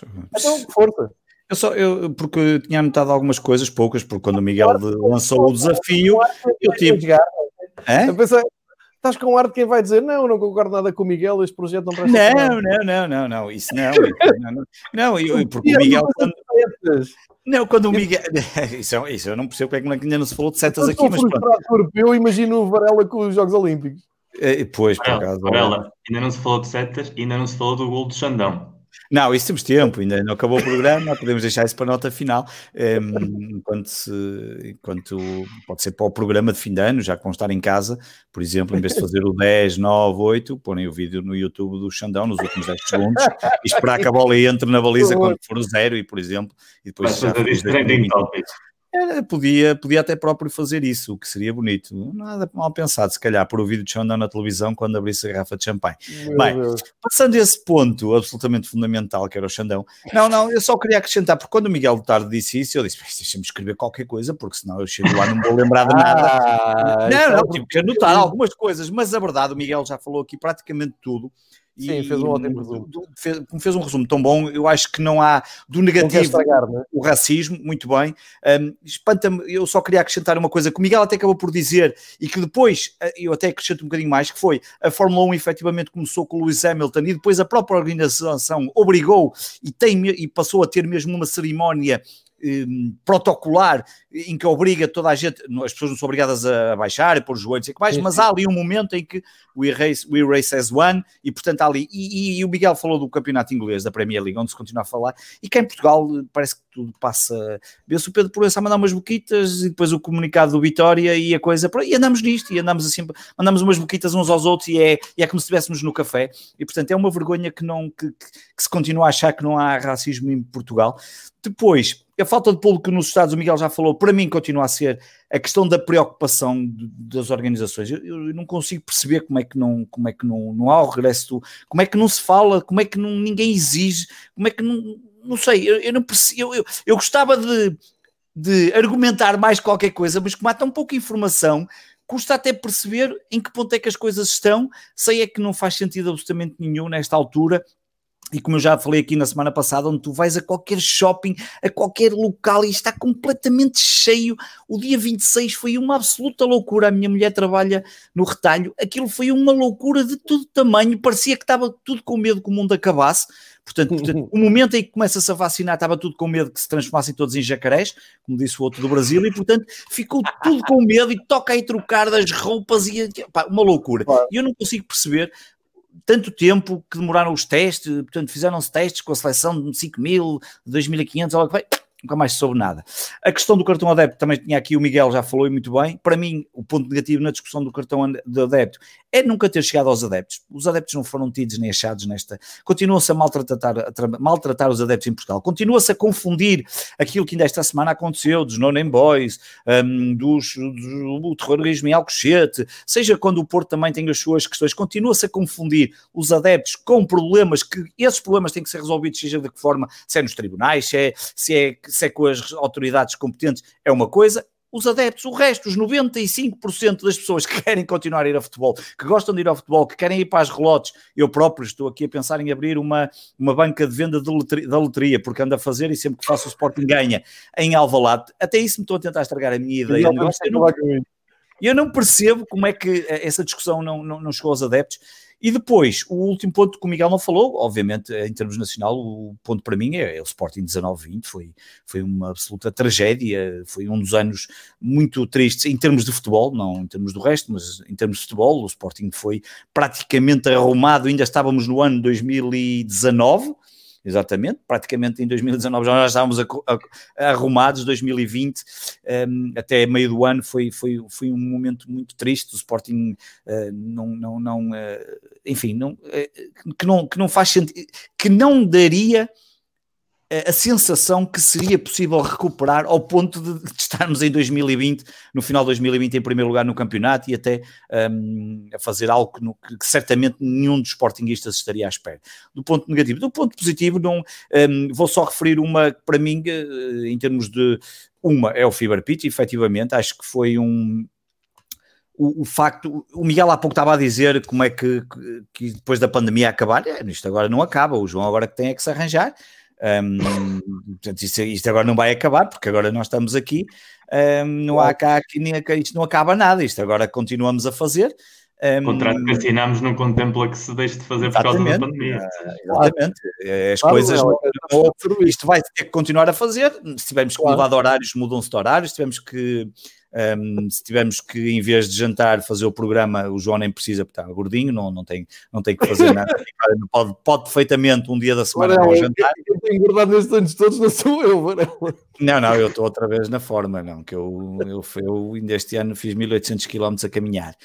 Um, e portanto, e, portanto um, este projeto tem sido, tem sido pego nas palavras de João, para mim, é o, e já o tinha dito aqui, é muito mais a lógica de aprender do que propriamente eu dizer aqui o que tenho para aqui a dizer, não, não acho que diga assim muito mais do que aquilo que as pessoas estão à espera, mas, mas a lógica do que se tem aprendido e da discussão que se gera, para mim isso é absolutamente fundamental, porque discutir futebol, obviamente nós quando vamos ver os jogos fora discutimos entre nós, entre sportinguistas, é uma realidade, é uma coisa diferente, quando estamos a discutir entre pares e entre pessoas que discutem e que, em que o propósito é o mesmo clube, é uma coisa, quando estamos a discutir com outras visões um, é, é, completamente diferente, suscita-nos outra forma de pensar, uh, refletimos sobre aquilo que o Miguel diz, eu até tenho essa vantagem que tenho sido sempre o último a falar, muitas vezes é, é, apanho um bocadinho do que vocês vão dizer e, portanto, ajuda-me também aqui a olhar, se calhar, algumas coisas que ia dizer que, não, que deixe de dizer, porque se calhar isso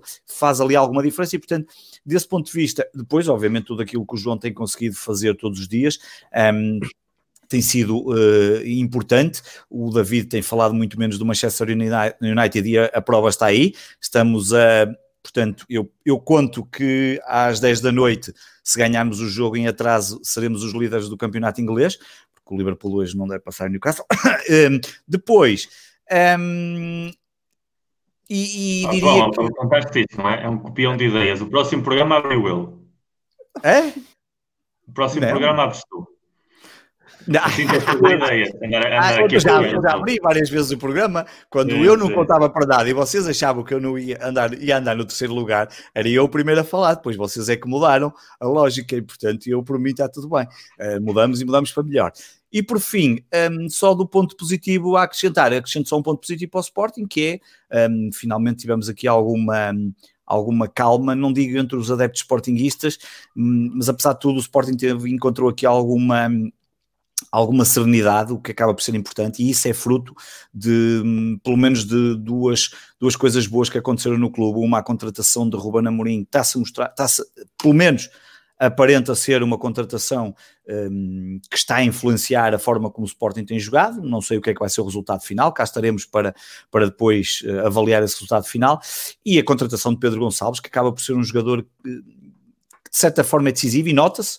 Nos últimos dois jogos a coisa não esteve bem e a equipa acabou por se ressentir um pouco um, acabam por ser pontos positivos neste Sporting, que é um Sporting que um, na segunda-feira, quando estávamos a gravar o Sporting 160, a Mariana perguntava qual era o melhor momento do Sporting em 2020. A pergunta era qual foi o melhor momento do Sporting em 2020. E tanto eu, como o meu companheiro de, comentário João Castro, tivemos uma dificuldade tão grande em encontrar um momento que o momento acabou por ser um jogo contra a Vitória de Guimarães já esta temporada em que ganhamos por 4-0. Portanto, isto reflete bem o que é que foi a temporada do Sporting ou o que foi o ano 2020 do Sporting. Foi praticamente uma pandemia um, e que nestes últimos tempos encontrou-se ali a vacina e já estamos uh, pelo menos a fazer qualquer coisa. Se a vacina agora vai ter o efeito desejado, esperemos que de certa forma tenha, mas o, o que, o que virá para a frente é, é, completamente uma incógnita e, e portanto eu diria que não, não há muito mais a acrescentar. Eu ainda, ainda tinha coisas aqui internacionais, portanto eu fiquei tão preocupado que até tinha pontos positivos nacionais, internacionais, mas como não vamos falar dos pontos internacionais, eu, eh, eu tinha-te dito que era o nosso futebol. Era só futebol, pronto. Eu tinha aqui os pontos internacionais, assim já não é preciso dizer. Pronto, então está feito do meu lado. agora estava preocupado porque tu puxavas dos apontamentos e vinha aí um, setas, carne. Não, não, não, era só futebol, não, era só futebol, era só futebol. Pontos positivos e negativos do futebol internacional era só futebol, mas ainda bem. Muito bem, muito bem. Eu, eu vou, eh, eu, eu vou, vou vos dizer o seguinte: 2020 foi Uh, tão bom, tão bom em termos de futebol que não tenho nada para vos dizer. Um, eu olho e penso assim, ponto positivo, é para ter entrado no ano com 7 pontos de vantagem no campeonato, ter viajado para o Porto a pensar que ia mexer de lá com 10 pontos, já foi este ano, já foi em 2020. Uh, eh, aconteceu isto, parece que foi há 10 anos, mas foi este ano. Ir para o Estádio do Dragão contente a pensar, a malta toda, pá, empatamos, saímos com 7 pontos, e aqui o menino não, vamos lá ganhar e saímos com 10, que é para depois nos concentrarmos na Liga Europa. E pronto, e a partir daí correu bem, não é? Uh, depois desse, desse jogo no, no Dragão. É pá, porque eu sou assim, porque tinha ido lá também um ano antes, porque o, o, o, pessoal, o pessoal do Benfica e, e muita minha geração convive com um terrível dilema, que são os jogos com, com o Porto. Se, se é verdade, e o Varela já me conhece há uns anos, com o Sporting a nossa preocupação é zero, pá, então é Alvalade ainda melhor, Uh, sei lá, se puserem 3 mil bilhetes à venda para Alvalade, aparecem 10 mil benfiquistas para comprar, fácil. Esteja o Benfica em primeiro, esteja em último. A gente sabe quem é Alvalade, a coisa vai correr bem. E, no oposto, é para depois jogar com o Porto, eu, eu pá, fazia assim, não se jogava, estás a ver? Jogava só na luz, não era preciso jogar lá. Não, não vejo interesse. Nós na luz também não costumamos ter mau resultado ultimamente. Não, Estamos não, a jogar na luz se quiseres. A gente joga. Ah, eu, eu, eu até te vou dizer uma coisa. Eu, eu já falei com os meus amigos do Cavani, com, com o Silvio em concreto, disse-lhe: se o Porto quer ser campeão este ano, só precisa de uma coisa: as próximas 23 jornadas, 23 jogos contra o Benfica. Somos ah, campeões pois, de certeza. Pois, pois, claro, claro, claro. E eu compreendo isso bem. Eu, eu digo mesmo contra, com, com o líder. Se o líder tivesse que jogar com o Benfica todas as semanas, eu estava tranquilo. Uh, mas, mas falando um pouco mais a sério, isto é, uh, é geracional, é cíclico.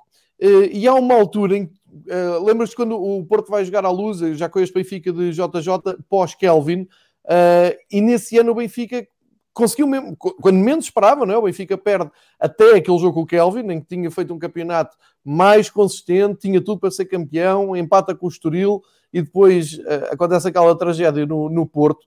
E epá, eu durante um mês nem quis, nem quis saber notícias do Benfica, eu fiquei mesmo traumatizado. E quando menos esperas, o Benfica dá uma, uma resposta, que é isto que move muito a multidão à volta do Benfica. A malta sabe que do nada acontece qualquer coisa. E esse 2013 é muito o espelho do Benfica dos últimos anos. Tu vais com o Benfica no primeiro jogo de 2013, 2014 a luz, aos 90 minutos, está a perder com o Gil Vicente 1-0 e já tinha vindo uma derrota na Madeira. Portanto, estávamos prontos a mandar o estádio abaixo, estávamos prontos a despedir toda a gente. E há dois gols Benfica no, no, prolongamento, no prolongamento no, tempo, no tempo extra. O Benfica sai com uma vitória 2-1 e arranca para quatro campeonatos seguidos. Como é que tu explicas isto? Não se explica. E um mês antes tinha levado com aquele balde do, do Kelvin. E como o futebol é muito rico nestas coisas, e como nesse ano de 2013 eu acho que até a taça da Liga o Benfica foi ganhar ao, ao, ao Dragão nos penaltis com uma segunda equipa. Não, não tenho a certeza se foi 13-14, mas acho que foi. Que hum, no desempate pelas grandes penalidades, até na baliza dos Super Dragões, o Benfica vai. É, uma moral aí que eu pensei, pá, isto acabou. Esta conversa de perdemos em casa e perdemos fora e perdemos a supertaça e perdemos o campeonato, acabou. E depois hum, há o jogo da, da, da Taça Portugal, a segunda mão aqui, o Benfica reduzido a 10 e eh, consegue ir buscar forças. É aquele gol do André, de, do André Gomes por cima do, do Fernando, e faz uh, o 2-1 ou 3-1, já, já não me lembro. Sei que o Benfica consegue eliminar o Porto e dá-se um clique. Epá, e Miguel, eu pensei que a partir daí ia ser muito difícil. E a verdade é que o Benfica aí atravessa um, os quatro campeonatos ganhos. Mas, e no ontem falava isto com, com, com o João Martins, da, da, da BTV antes do jogo, e no ontem falava disso. Mesmo nesse período, o Benfica tem aquele jogo do Porto com o José Peseiro. Não sei se lembras quando o José Peseiro veio, veio apanhar o, o, Porto. Veio à luz. O Porto ganhou na luz. Uma exibição brutal do Casilhas. Defendeu tudo. Uma grande exibição do Casilhas, mas o Porto vem à luz e ganha, percebes? É mesmo... E, e com o Benfica é campeão nesse ano. Uh, por isso é que eu pensava que nessa altura a coisa tinha dado. Epá, e tam, voltámos para trás, andávamos muito para trás, e por isso é que eu dizia na, na primeira parte, no primeiro bloco, dizia fica tem um problema muito, muito sério para resolver, e quanto mais pressa o assumir, mais pressa o resolve, que é uh, jogos com o Porto, não, não é só. Uh, porque é assim, tu é, é, é, possível seres campeão e não ganhares nem ao Porto nem ao Sporting, é, ou no, no, vosso caso, sem ganhar ao Benfica, é, é perfeitamente possível mas convém ganhar, porque estás mais perto se conseguires uh, ganhar a ponto ao rival. Por isso, eu olho para 2020 e penso, Saudades daqueles, daquelas daqueles primeiros dias, aquelas primeiras semanas de janeiro, em que parecia que uh, vínhamos no campeonato com Laje, íamos por ali fora. Pá, e depois, a partir daí, tenho muita dificuldade em arranjar-te uma coisa positiva uh, ou que me tenha entusiasmado do, do Benfica. Pá, entusiasmaram-me estes primeiros jogos do campeonato, aquela goleada em Famalicão, o jogo com o Rio Ave, mas mesmo assim não foi entusiasmo, foi mais alívio de ver, ok, já estamos a reagir uh, ao que de metade do ano correu mal, mas acabamos, ah, não sei, estamos muito ali na linha que eu, que eu disse, aquela linha dos serviços mínimos dos mínimos, só não é dramático porque ainda estás na, na luta, não é? Estamos em todas as lutas, não sei se daqui a um mês temos o mesmo discurso ou se melhoramos e estamos aqui cheios de confiança, porque eu, Pá, o Varela sabe isto. Varela, vi um jogo, um dos jogos mais espetaculares que eu vi na minha vida. Vi um, com o Varela a saltar num wall do hotel a festejar um gol que o Rui Patrício foi lá à frente num pontapé de canto e por aí fora. É um gol que vem do nada. E o futebol é maravilhoso por causa disto. E eu continuo a acreditar. Pá, claro que acredito na organização, na competência, na qualidade, é, é evidente. É para isso todos os dias a gente discute futebol, todos os dias a gente lê sobre futebol porque quer estar o mais informado possível e o mais consciente possível do que é que é preciso fazer para ganhar.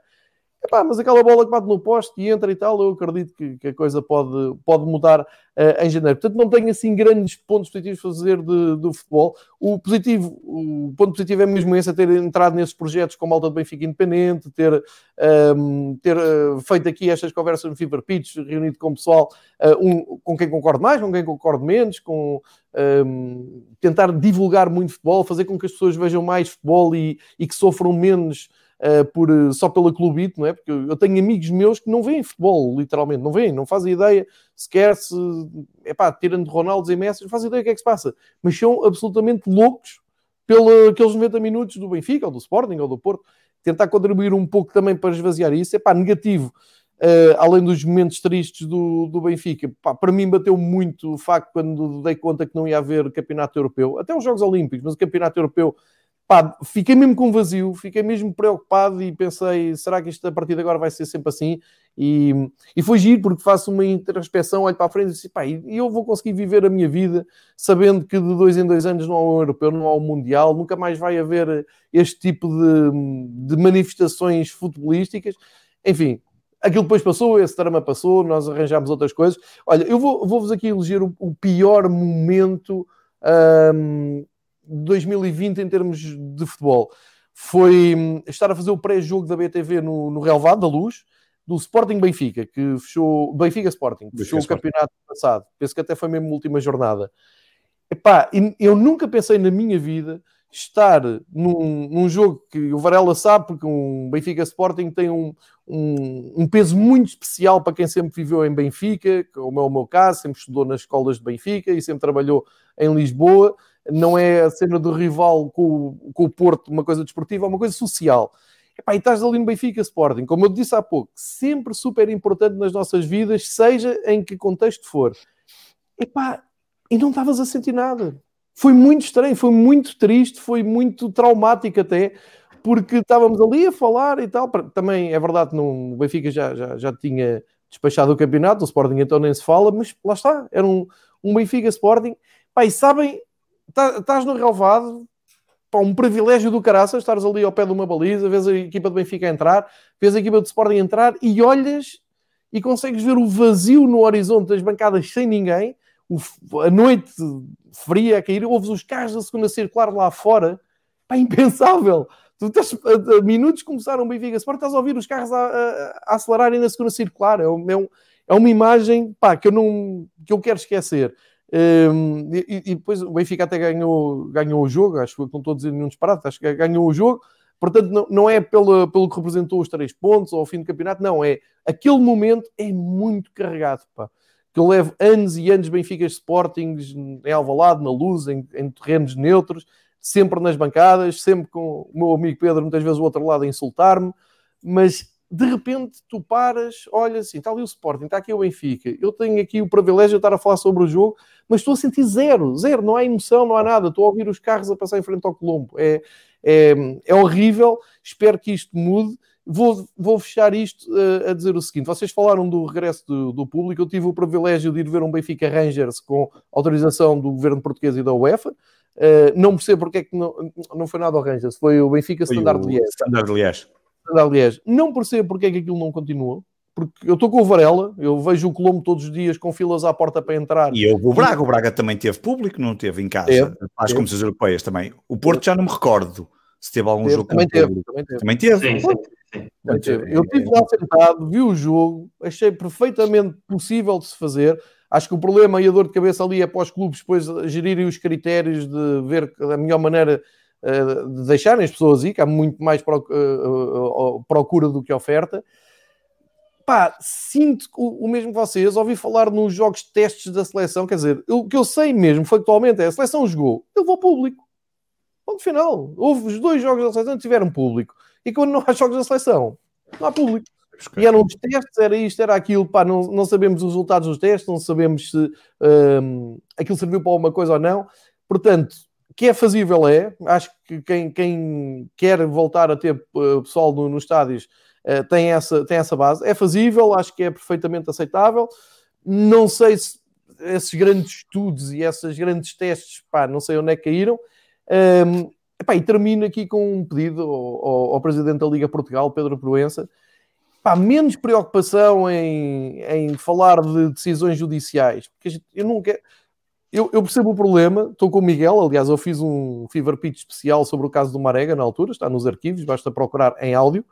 Um, epá, o presidente da Liga não pode vir aqui lamentar uh, decisões judiciais, isso estamos noutro nível, isso não...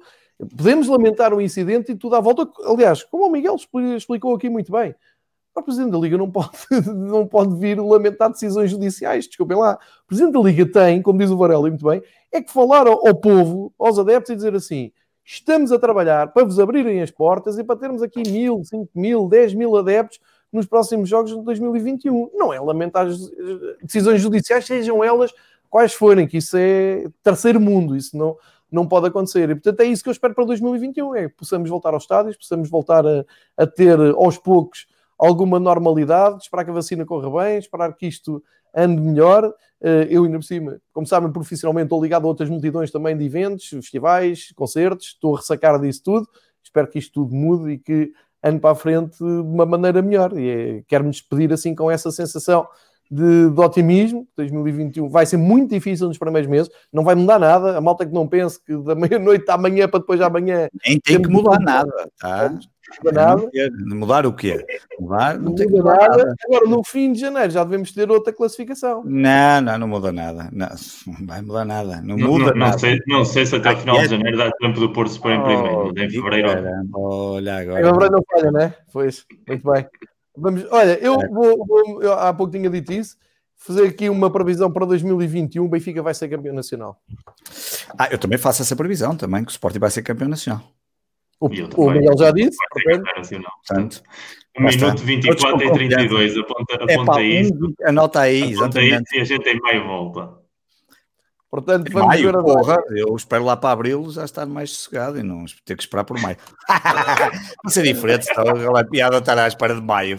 Miguel, maio. Deixa estar, deixa estar. Ele é feliz.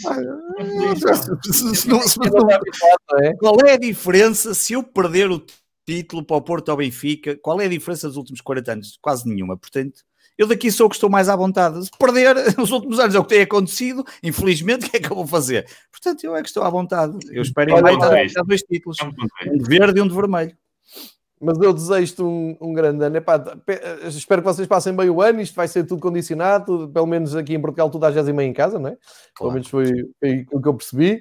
Tudo em casa a ver o Xandão, é isso, ali, já tudo sabem. Xandão, tudo a jogar um FIFAzinho. Em loop, em loop, Xandão. Em loop, em loop. É eu ainda não, recebi, eu ainda, não, recebi convite para o FIFA, fica pois aqui é, a minha queixa. Ainda ninguém fez, falamos aqui a última vez, ninguém jogou, nada, nem um joguinho, não, nada. Ah, não dá, sabes porquê? Porque o gajo está sempre a gravar Fever Pitch, sempre não, é isto, o Benfica TV, vai para o estádio, cá, é disponível, é isto, não, não, não tem tempo para nada, e depois vem falar de mim que eu é que não tenho tempo. Eu tenho, eu estou sempre disponível. É, esta semana então estou sempre disponível e na semana passada também tive. E podia ser a qualquer hora. Estive a ver Hockey Gelo até às, 3, até às 5 da manhã. Tem, claro que tivesse, claro, portanto, que sempre tempo, podia ser logo a seguir. Não sei o que é que vocês estavam a fazer, a dormir? Mas não percebo não porque é que mais alguma coisa para acrescentar ou não, se querem deixar. Eu tenho, eu tenho para acrescentar que me esqueci, eu não, não sabia que já íamos fechar, eu pensei que íamos despedir-nos com o nosso, a nota final. Quando eu trago é, notas, não, peço o Sporting 160. Quando eu trago notas, ninguém me pede notas. Quando me pedem notas, eu nunca tenho notas. Ando sempre ao contrário. Miguel, não sei se tens alguma nota final para dizer. Já, não, tens tu, anda lá, dispara. Não, não, eu, eu, eu tenho a minha nota final. Primeiro é, obviamente, desejar um feliz ano novo a todos e uma excelente passagem de anos e com muita saúde a todos. Eu tenho uma, única, uma última nota final, porque esta semana, como é tradicional, já vai no número 24, a Câmara Municipal manda a revista, a famosa revista Gaia, que manda consoante os, os, os, os, os eh, as freguesias consoante as freguesias onde, onde okay. nós moramos, consoante as freguesias, é um, é um guia que a Câmara ma, uh, manda para as diferentes freguesias e, portanto, manda para a minha casa da freguesia que eu faço parte, da União de Freguesias, uma família Vila de Paraíso, um, acho que a maior parte já sabe, portanto, se vierem aqui à porta esperar-me, eu cabos receberei.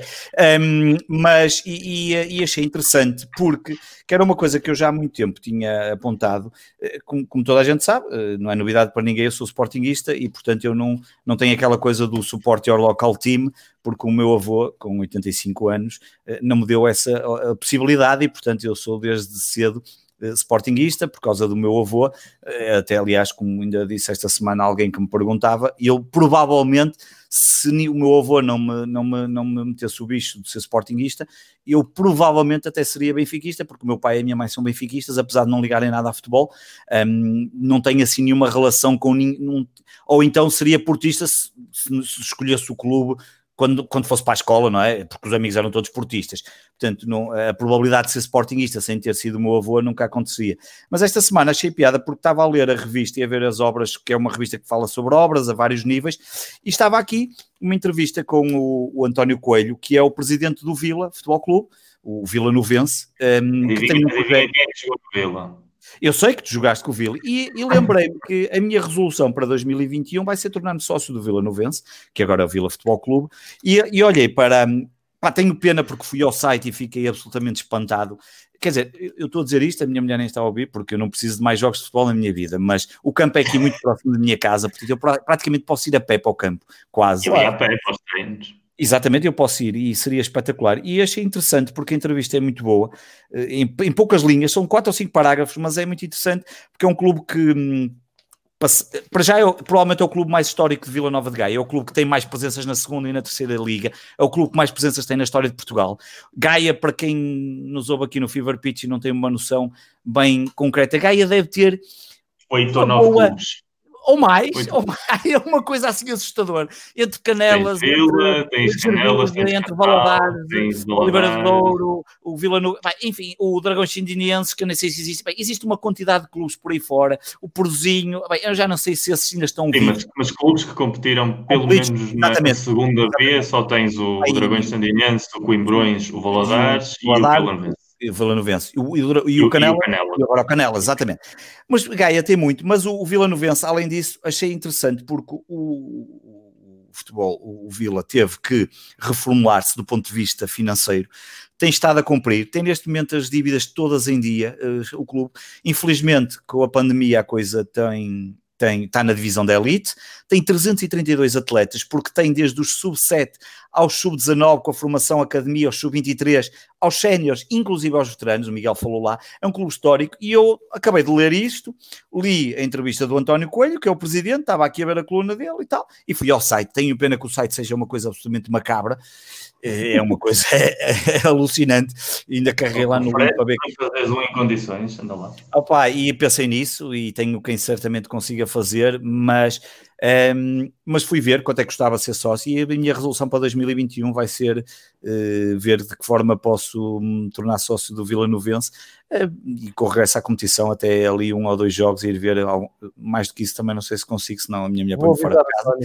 Mas, mas é, é, é, uma forma de pelo menos tentar ajudar aqui um clube da, da terra e que certamente não deverá ter ser, ser nada fácil com, com esta questão da pandemia.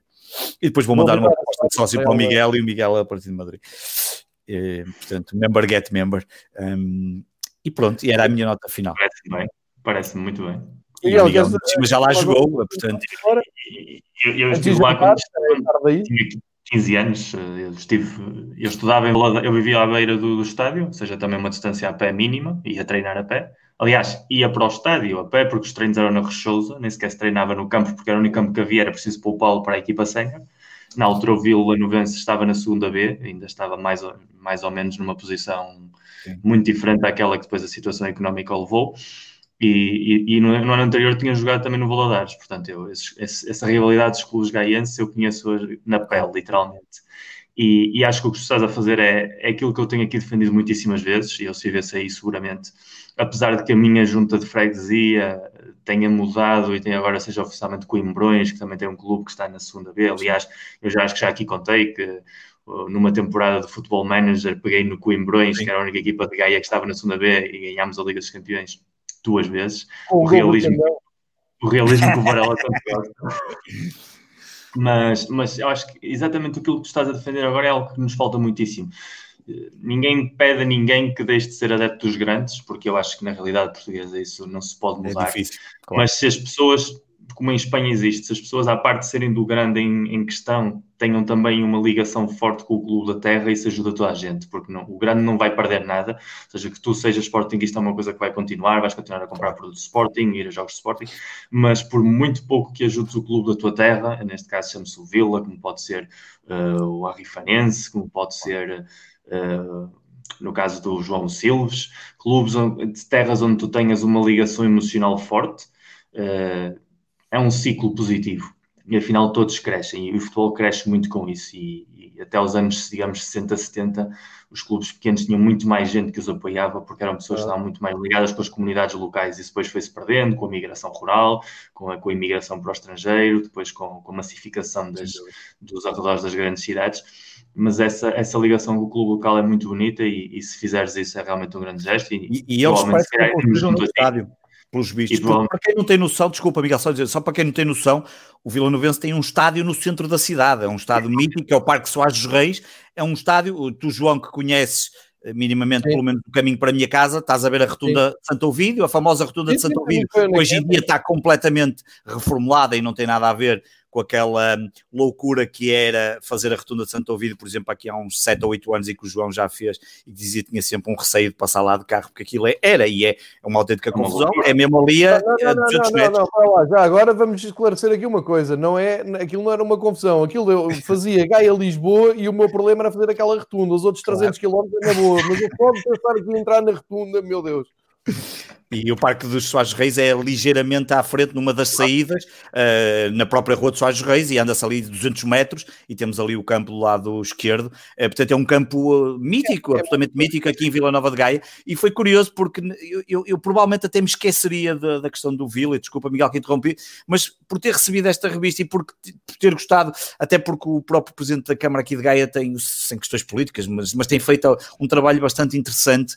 Um, esta entrevista acabou por citar e e, fui ler algumas coisas e realmente eles estão a tentar cumprir, têm tudo pago ou dentro de tudo controlado. Obviamente a pandemia prejudicou e há aqui a, a tentativa de construir um novo estádio. Só ainda não percebi se o novo estádio é para sair dali ou se é para outro sítio qualquer. Ainda estou a tentar perceber isso, mas, mas força, Miguel, não interrompi-te. Ah, acho, acho, acho, que é um, um, bom sinal a seguir e acho que, que é um exemplo e, e, talvez se calhar ainda me acabe por juntar a ti, apesar de estar à distância.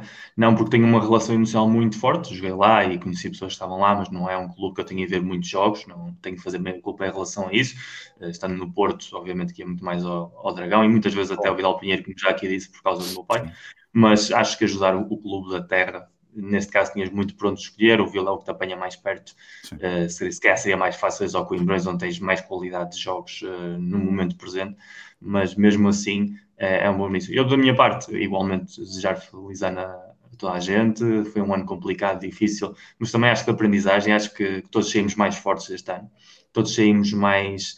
Uh, Conhecemos-nos melhor a nós próprios como, como evoluímos este ano, como, como pessoas, e, e, as pessoas estão à nossa volta. Eu acho que também foi um bom filtro, porque acho que as pessoas puderam ver quem é que realmente era importante que estivessem à volta e quem é que era supérfluo. E, e eu digo isso muitas vezes relativamente às redes sociais que são borbulhas e as pessoas às vezes rodeiam-se de seres negativos, de pessoas com mentalidades que não trazem nada de bom, que vivem na sua autograndeza, na sua eloquência, ou então simplesmente são conflitivos. E, e, com esta pandemia as pessoas acabaram por dar valor àquilo que realmente importa. E, e, da mesma maneira que no mundo das redes é muito fácil chegar a essas pessoas e ou deixar de seguir ou, ou bloquear eventualmente e, e tirar da vida, também aprendemos a fazer isso com o nosso dia a dia e foi um ano de aprendizagem um pouco para todos. E para o próximo ano, a parte de, de querer e imaginar que, que, vai ser um ano positivo para o Porto a nível de títulos. Tenho muita vontade europeu, precisamente pelo que disse o João, porque foi uma coisa que nos tirou a, a pandemia ano passado. Continuo a achar que vai ser um europeu muito diferente, não vai haver público, pelo menos não vai haver muito público. Ainda não sabemos sequer se vai manter a organização original ou se na última hora vão decidir uh, reorganizar os jogos e jogar num, num só país para ser mais fácil veremos um pouco como é que vai ser essa dinâmica. E por minha parte, ainda não, ainda não posso ter nada ao respeito, mas espero que também seja um ano positivo a nível literário, que é, que é algo que, que tenho vontade de partilhar e quando se puder far-se-á, mas que seja também um ano rico nesse sentido. E por minha parte, um feliz 2021 a todos. Cá esperamos esses, essas novidades de livros, quer aqui exclusivos, com apresentações de, de livros, não é, Varela? Queremos aqui o, toda uh, a biografia do Xandão em livro e essas coisas todas. Vou já escrever a biografia do Xandão, por acaso. Não, é? não tinha lembrado desse pormenor. Olha, ah, pessoal, deixa quero, só dizer que há um bocado, João, falaste do jogo do, da taça da Liga 13-14 e eu depois fui aqui Sim. confirmar e já disseram aqui que, que era esse o jogo, efetivamente, que o, que o Benfica foi com uma equipa B, Ruben Amorim titular nesse jogo. Gostas muito de Ruben Amorim, não é? Não, achei engraçado porque eu não, não me lembrava. Quando tu disseste equipa de que não era a equipa titular, eu lembrei-me, deixa-me lá ver quem eram os não titulares. Lá estava o Ruben Amorim, que foi substituído depois aos 70 Olha, já, já, já, que o teu clube te manda camisolas grátis com a Avença, lembra-te. Por acaso vou receber uma encomenda de Sporting esta semana, estou à espera. Mandar pedir uma camisola grátis com o Xandão atrás e sorteamos aqui ao, ao, seguidor mais fiel do Fever Pitch a camisola de Se for eu a pedir, eles não mandam nada porque eles não gostam de mim, a direção que lá está. Mas não, isso acho que não iria ter sorte. Eu pedia de Xandão, eles ainda mandavam para aí do Barcos ou uma coisa qualquer. Não, mas é. Mas é era, era bonito, era bonito, era bonito. Posso sortear uma de Sporting 160, aproveito para fazer mais um bocado de publicidade. A dizer Xandão, não é? A dizer Xandão. A dizer Xandão uh, atrás, vou pôr. Vou, vou complementar aquela, aquela, vossa história do clube local. E o, Miguel falou no Silves, e o Silves Sim, é uh, por causa da, da, banda, da minha mulher que é de, é de Silves. Eu adoro ir lá Sim. ver os jogos e a ideia é boa. Mas quero-vos dizer que aqui o menino nasceu em Benfica. Portanto, eu apoio o clube local. local. Exatamente, exato, apoias o clube local. Exatamente. eu, eu, eu, eu, nasci. Eu, nasci, eu fui viver para Benfica. Ao lado, não, não, tu, lado, é isso que eu disse. Ele não nasceu em Benfica, Miguel. Está a mentir. Esse gajo é, é moçambicano, logo que é. É moçambicano, não nasceu nada em Benfica. Então, o, único, então, o, único apoio, o único apoio ao clube local sou eu, que eu nasci literalmente na Avenida dos Aliados, onde o Porto celebra ah. os títulos. Portanto, mais possível possível. Claro. Nasci na Júlia Diniz, no Porto, não apoio o clube local. Aliás, digo mais ainda, nasci a 6 de junho de 84, o Benfica tinha acabado de fazer o bicampeonato com o Eriksen, portanto eu nasci já no início da pré-temporada do ciclo de dois títulos de Arthur Jorge mais taças de campeões europeus. Não, não me quero pôr as coisas melhores. Nasceste em 84, Miguel, isso era completamente escusado teres dito, está bem? Só para te avisar. Foda-se, nasci em 84, é me obrigar a falar mal. 84, 84. João, tipo um gajo da década de 70. Que é isto? Um gajo de 84 aqui? Que é isto? Vão a pedir-me imagens, pedir imagens do jogo com o Anderlecht, porque é um momento importante da minha vida. Eu digo, pá, eu nem tinha nascido, mas pronto. 84 já, já eu era sócio do Benfica, porque já não tinha altura para entrar com os mais velhos. É isto claro, que, é, que é triste de se contar. Uh, mas coisas boas que aconteceram em 2020 são estas conversas de uma hora e tal. Um, hoje estamos outra vez a desafiar o brinco e não queremos Exato. isso. O brinco não. estimamos muito pelas suas durações, mas é uma das coisas boas. Epá, eu um, não sei os vossos feedbacks, eu tenho tido feedbacks surpreendentes de malta que nem é do Benfica. Um, eu posso dizer aqui, por acaso hoje não ouvi aqui, mas um, um familiar, portanto, do lado da, da minha mulher, costuma vir, é sportinguista, ouve sempre o Varela. Aliás, o Varela é um ídolo, não é? O, o, o homem ouve tudo do, do Bancada de Leão e essas coisas e todas. os filhos do Varela têm o Varela como ídolo, imagina. Não, não, é um filho, quer saber disso. Eu sei tudo sobre isso. Mas, é pá, muito giro o feedback que há e a malta que manda mensagens a meio da semana, falem disto, falem daquilo, pergunta ao Varela aquilo, diz ao Miguel aquilo outro, isto é uma dinâmica engraçada, vamos manter isto, são das, é um escape, é a tal terapia de uma hora e tal que a gente tem aqui por semana, uh, reunir-se sem filtros, dizer uh, alguns parados, rirmos com o Varela porque é, é, o estúpido serviço a falar do Xandão. Exato. E, claro que isto, pá, quando o Sporting vier cá para baixo, acaba-se o programa e não há mais Fever Beats para ninguém, só para avisar. E o teu filho falar dos jogos de Playstation. Põe aqui o meu filho, exato, senta aqui na cadeira e ficam a falar com ele.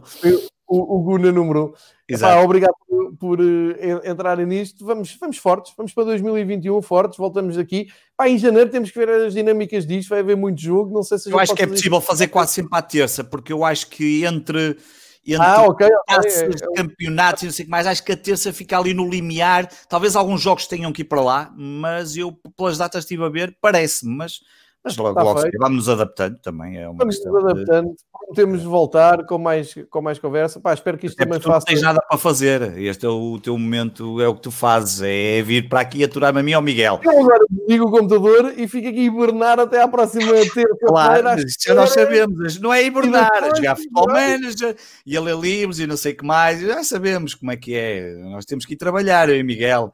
Mas sim. Uh, espero bem que em 2021 tenhamos todos muito menos tempo em casa, especialmente eu, porque muito do meu trabalho é feito em multidões. ainda por cima. E, com grandes eventos, e espero que venha aí Rock in Rio e Sudoeste, essas coisas todas, uh, e que façamos isto com mais apartados de tempo, que era bom sinal. Mas, por enquanto, estamos aqui. Ah, forma de nós para vocês, com vocês, a aprender com todos. Muito obrigado a vocês. Epá, bom ano uh, para as vossas famílias, mais para a do Varela, por razões sentimentais que uh, conheço a todos. A Sónia é uma querida, beijinho para a Sónia, tudo bom para os putos que vão mandar em ti, vão escolher o teu lar um dia sem uh, Sport TV porque se vão vingar do que tu fazes com a Playstation.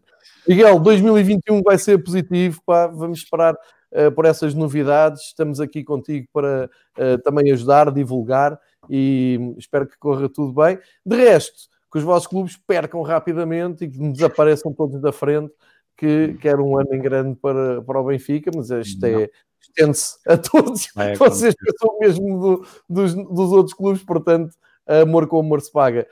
Meus amigos, foi uma grande ideia. Muito obrigado. 2021 a mais. Obrigado.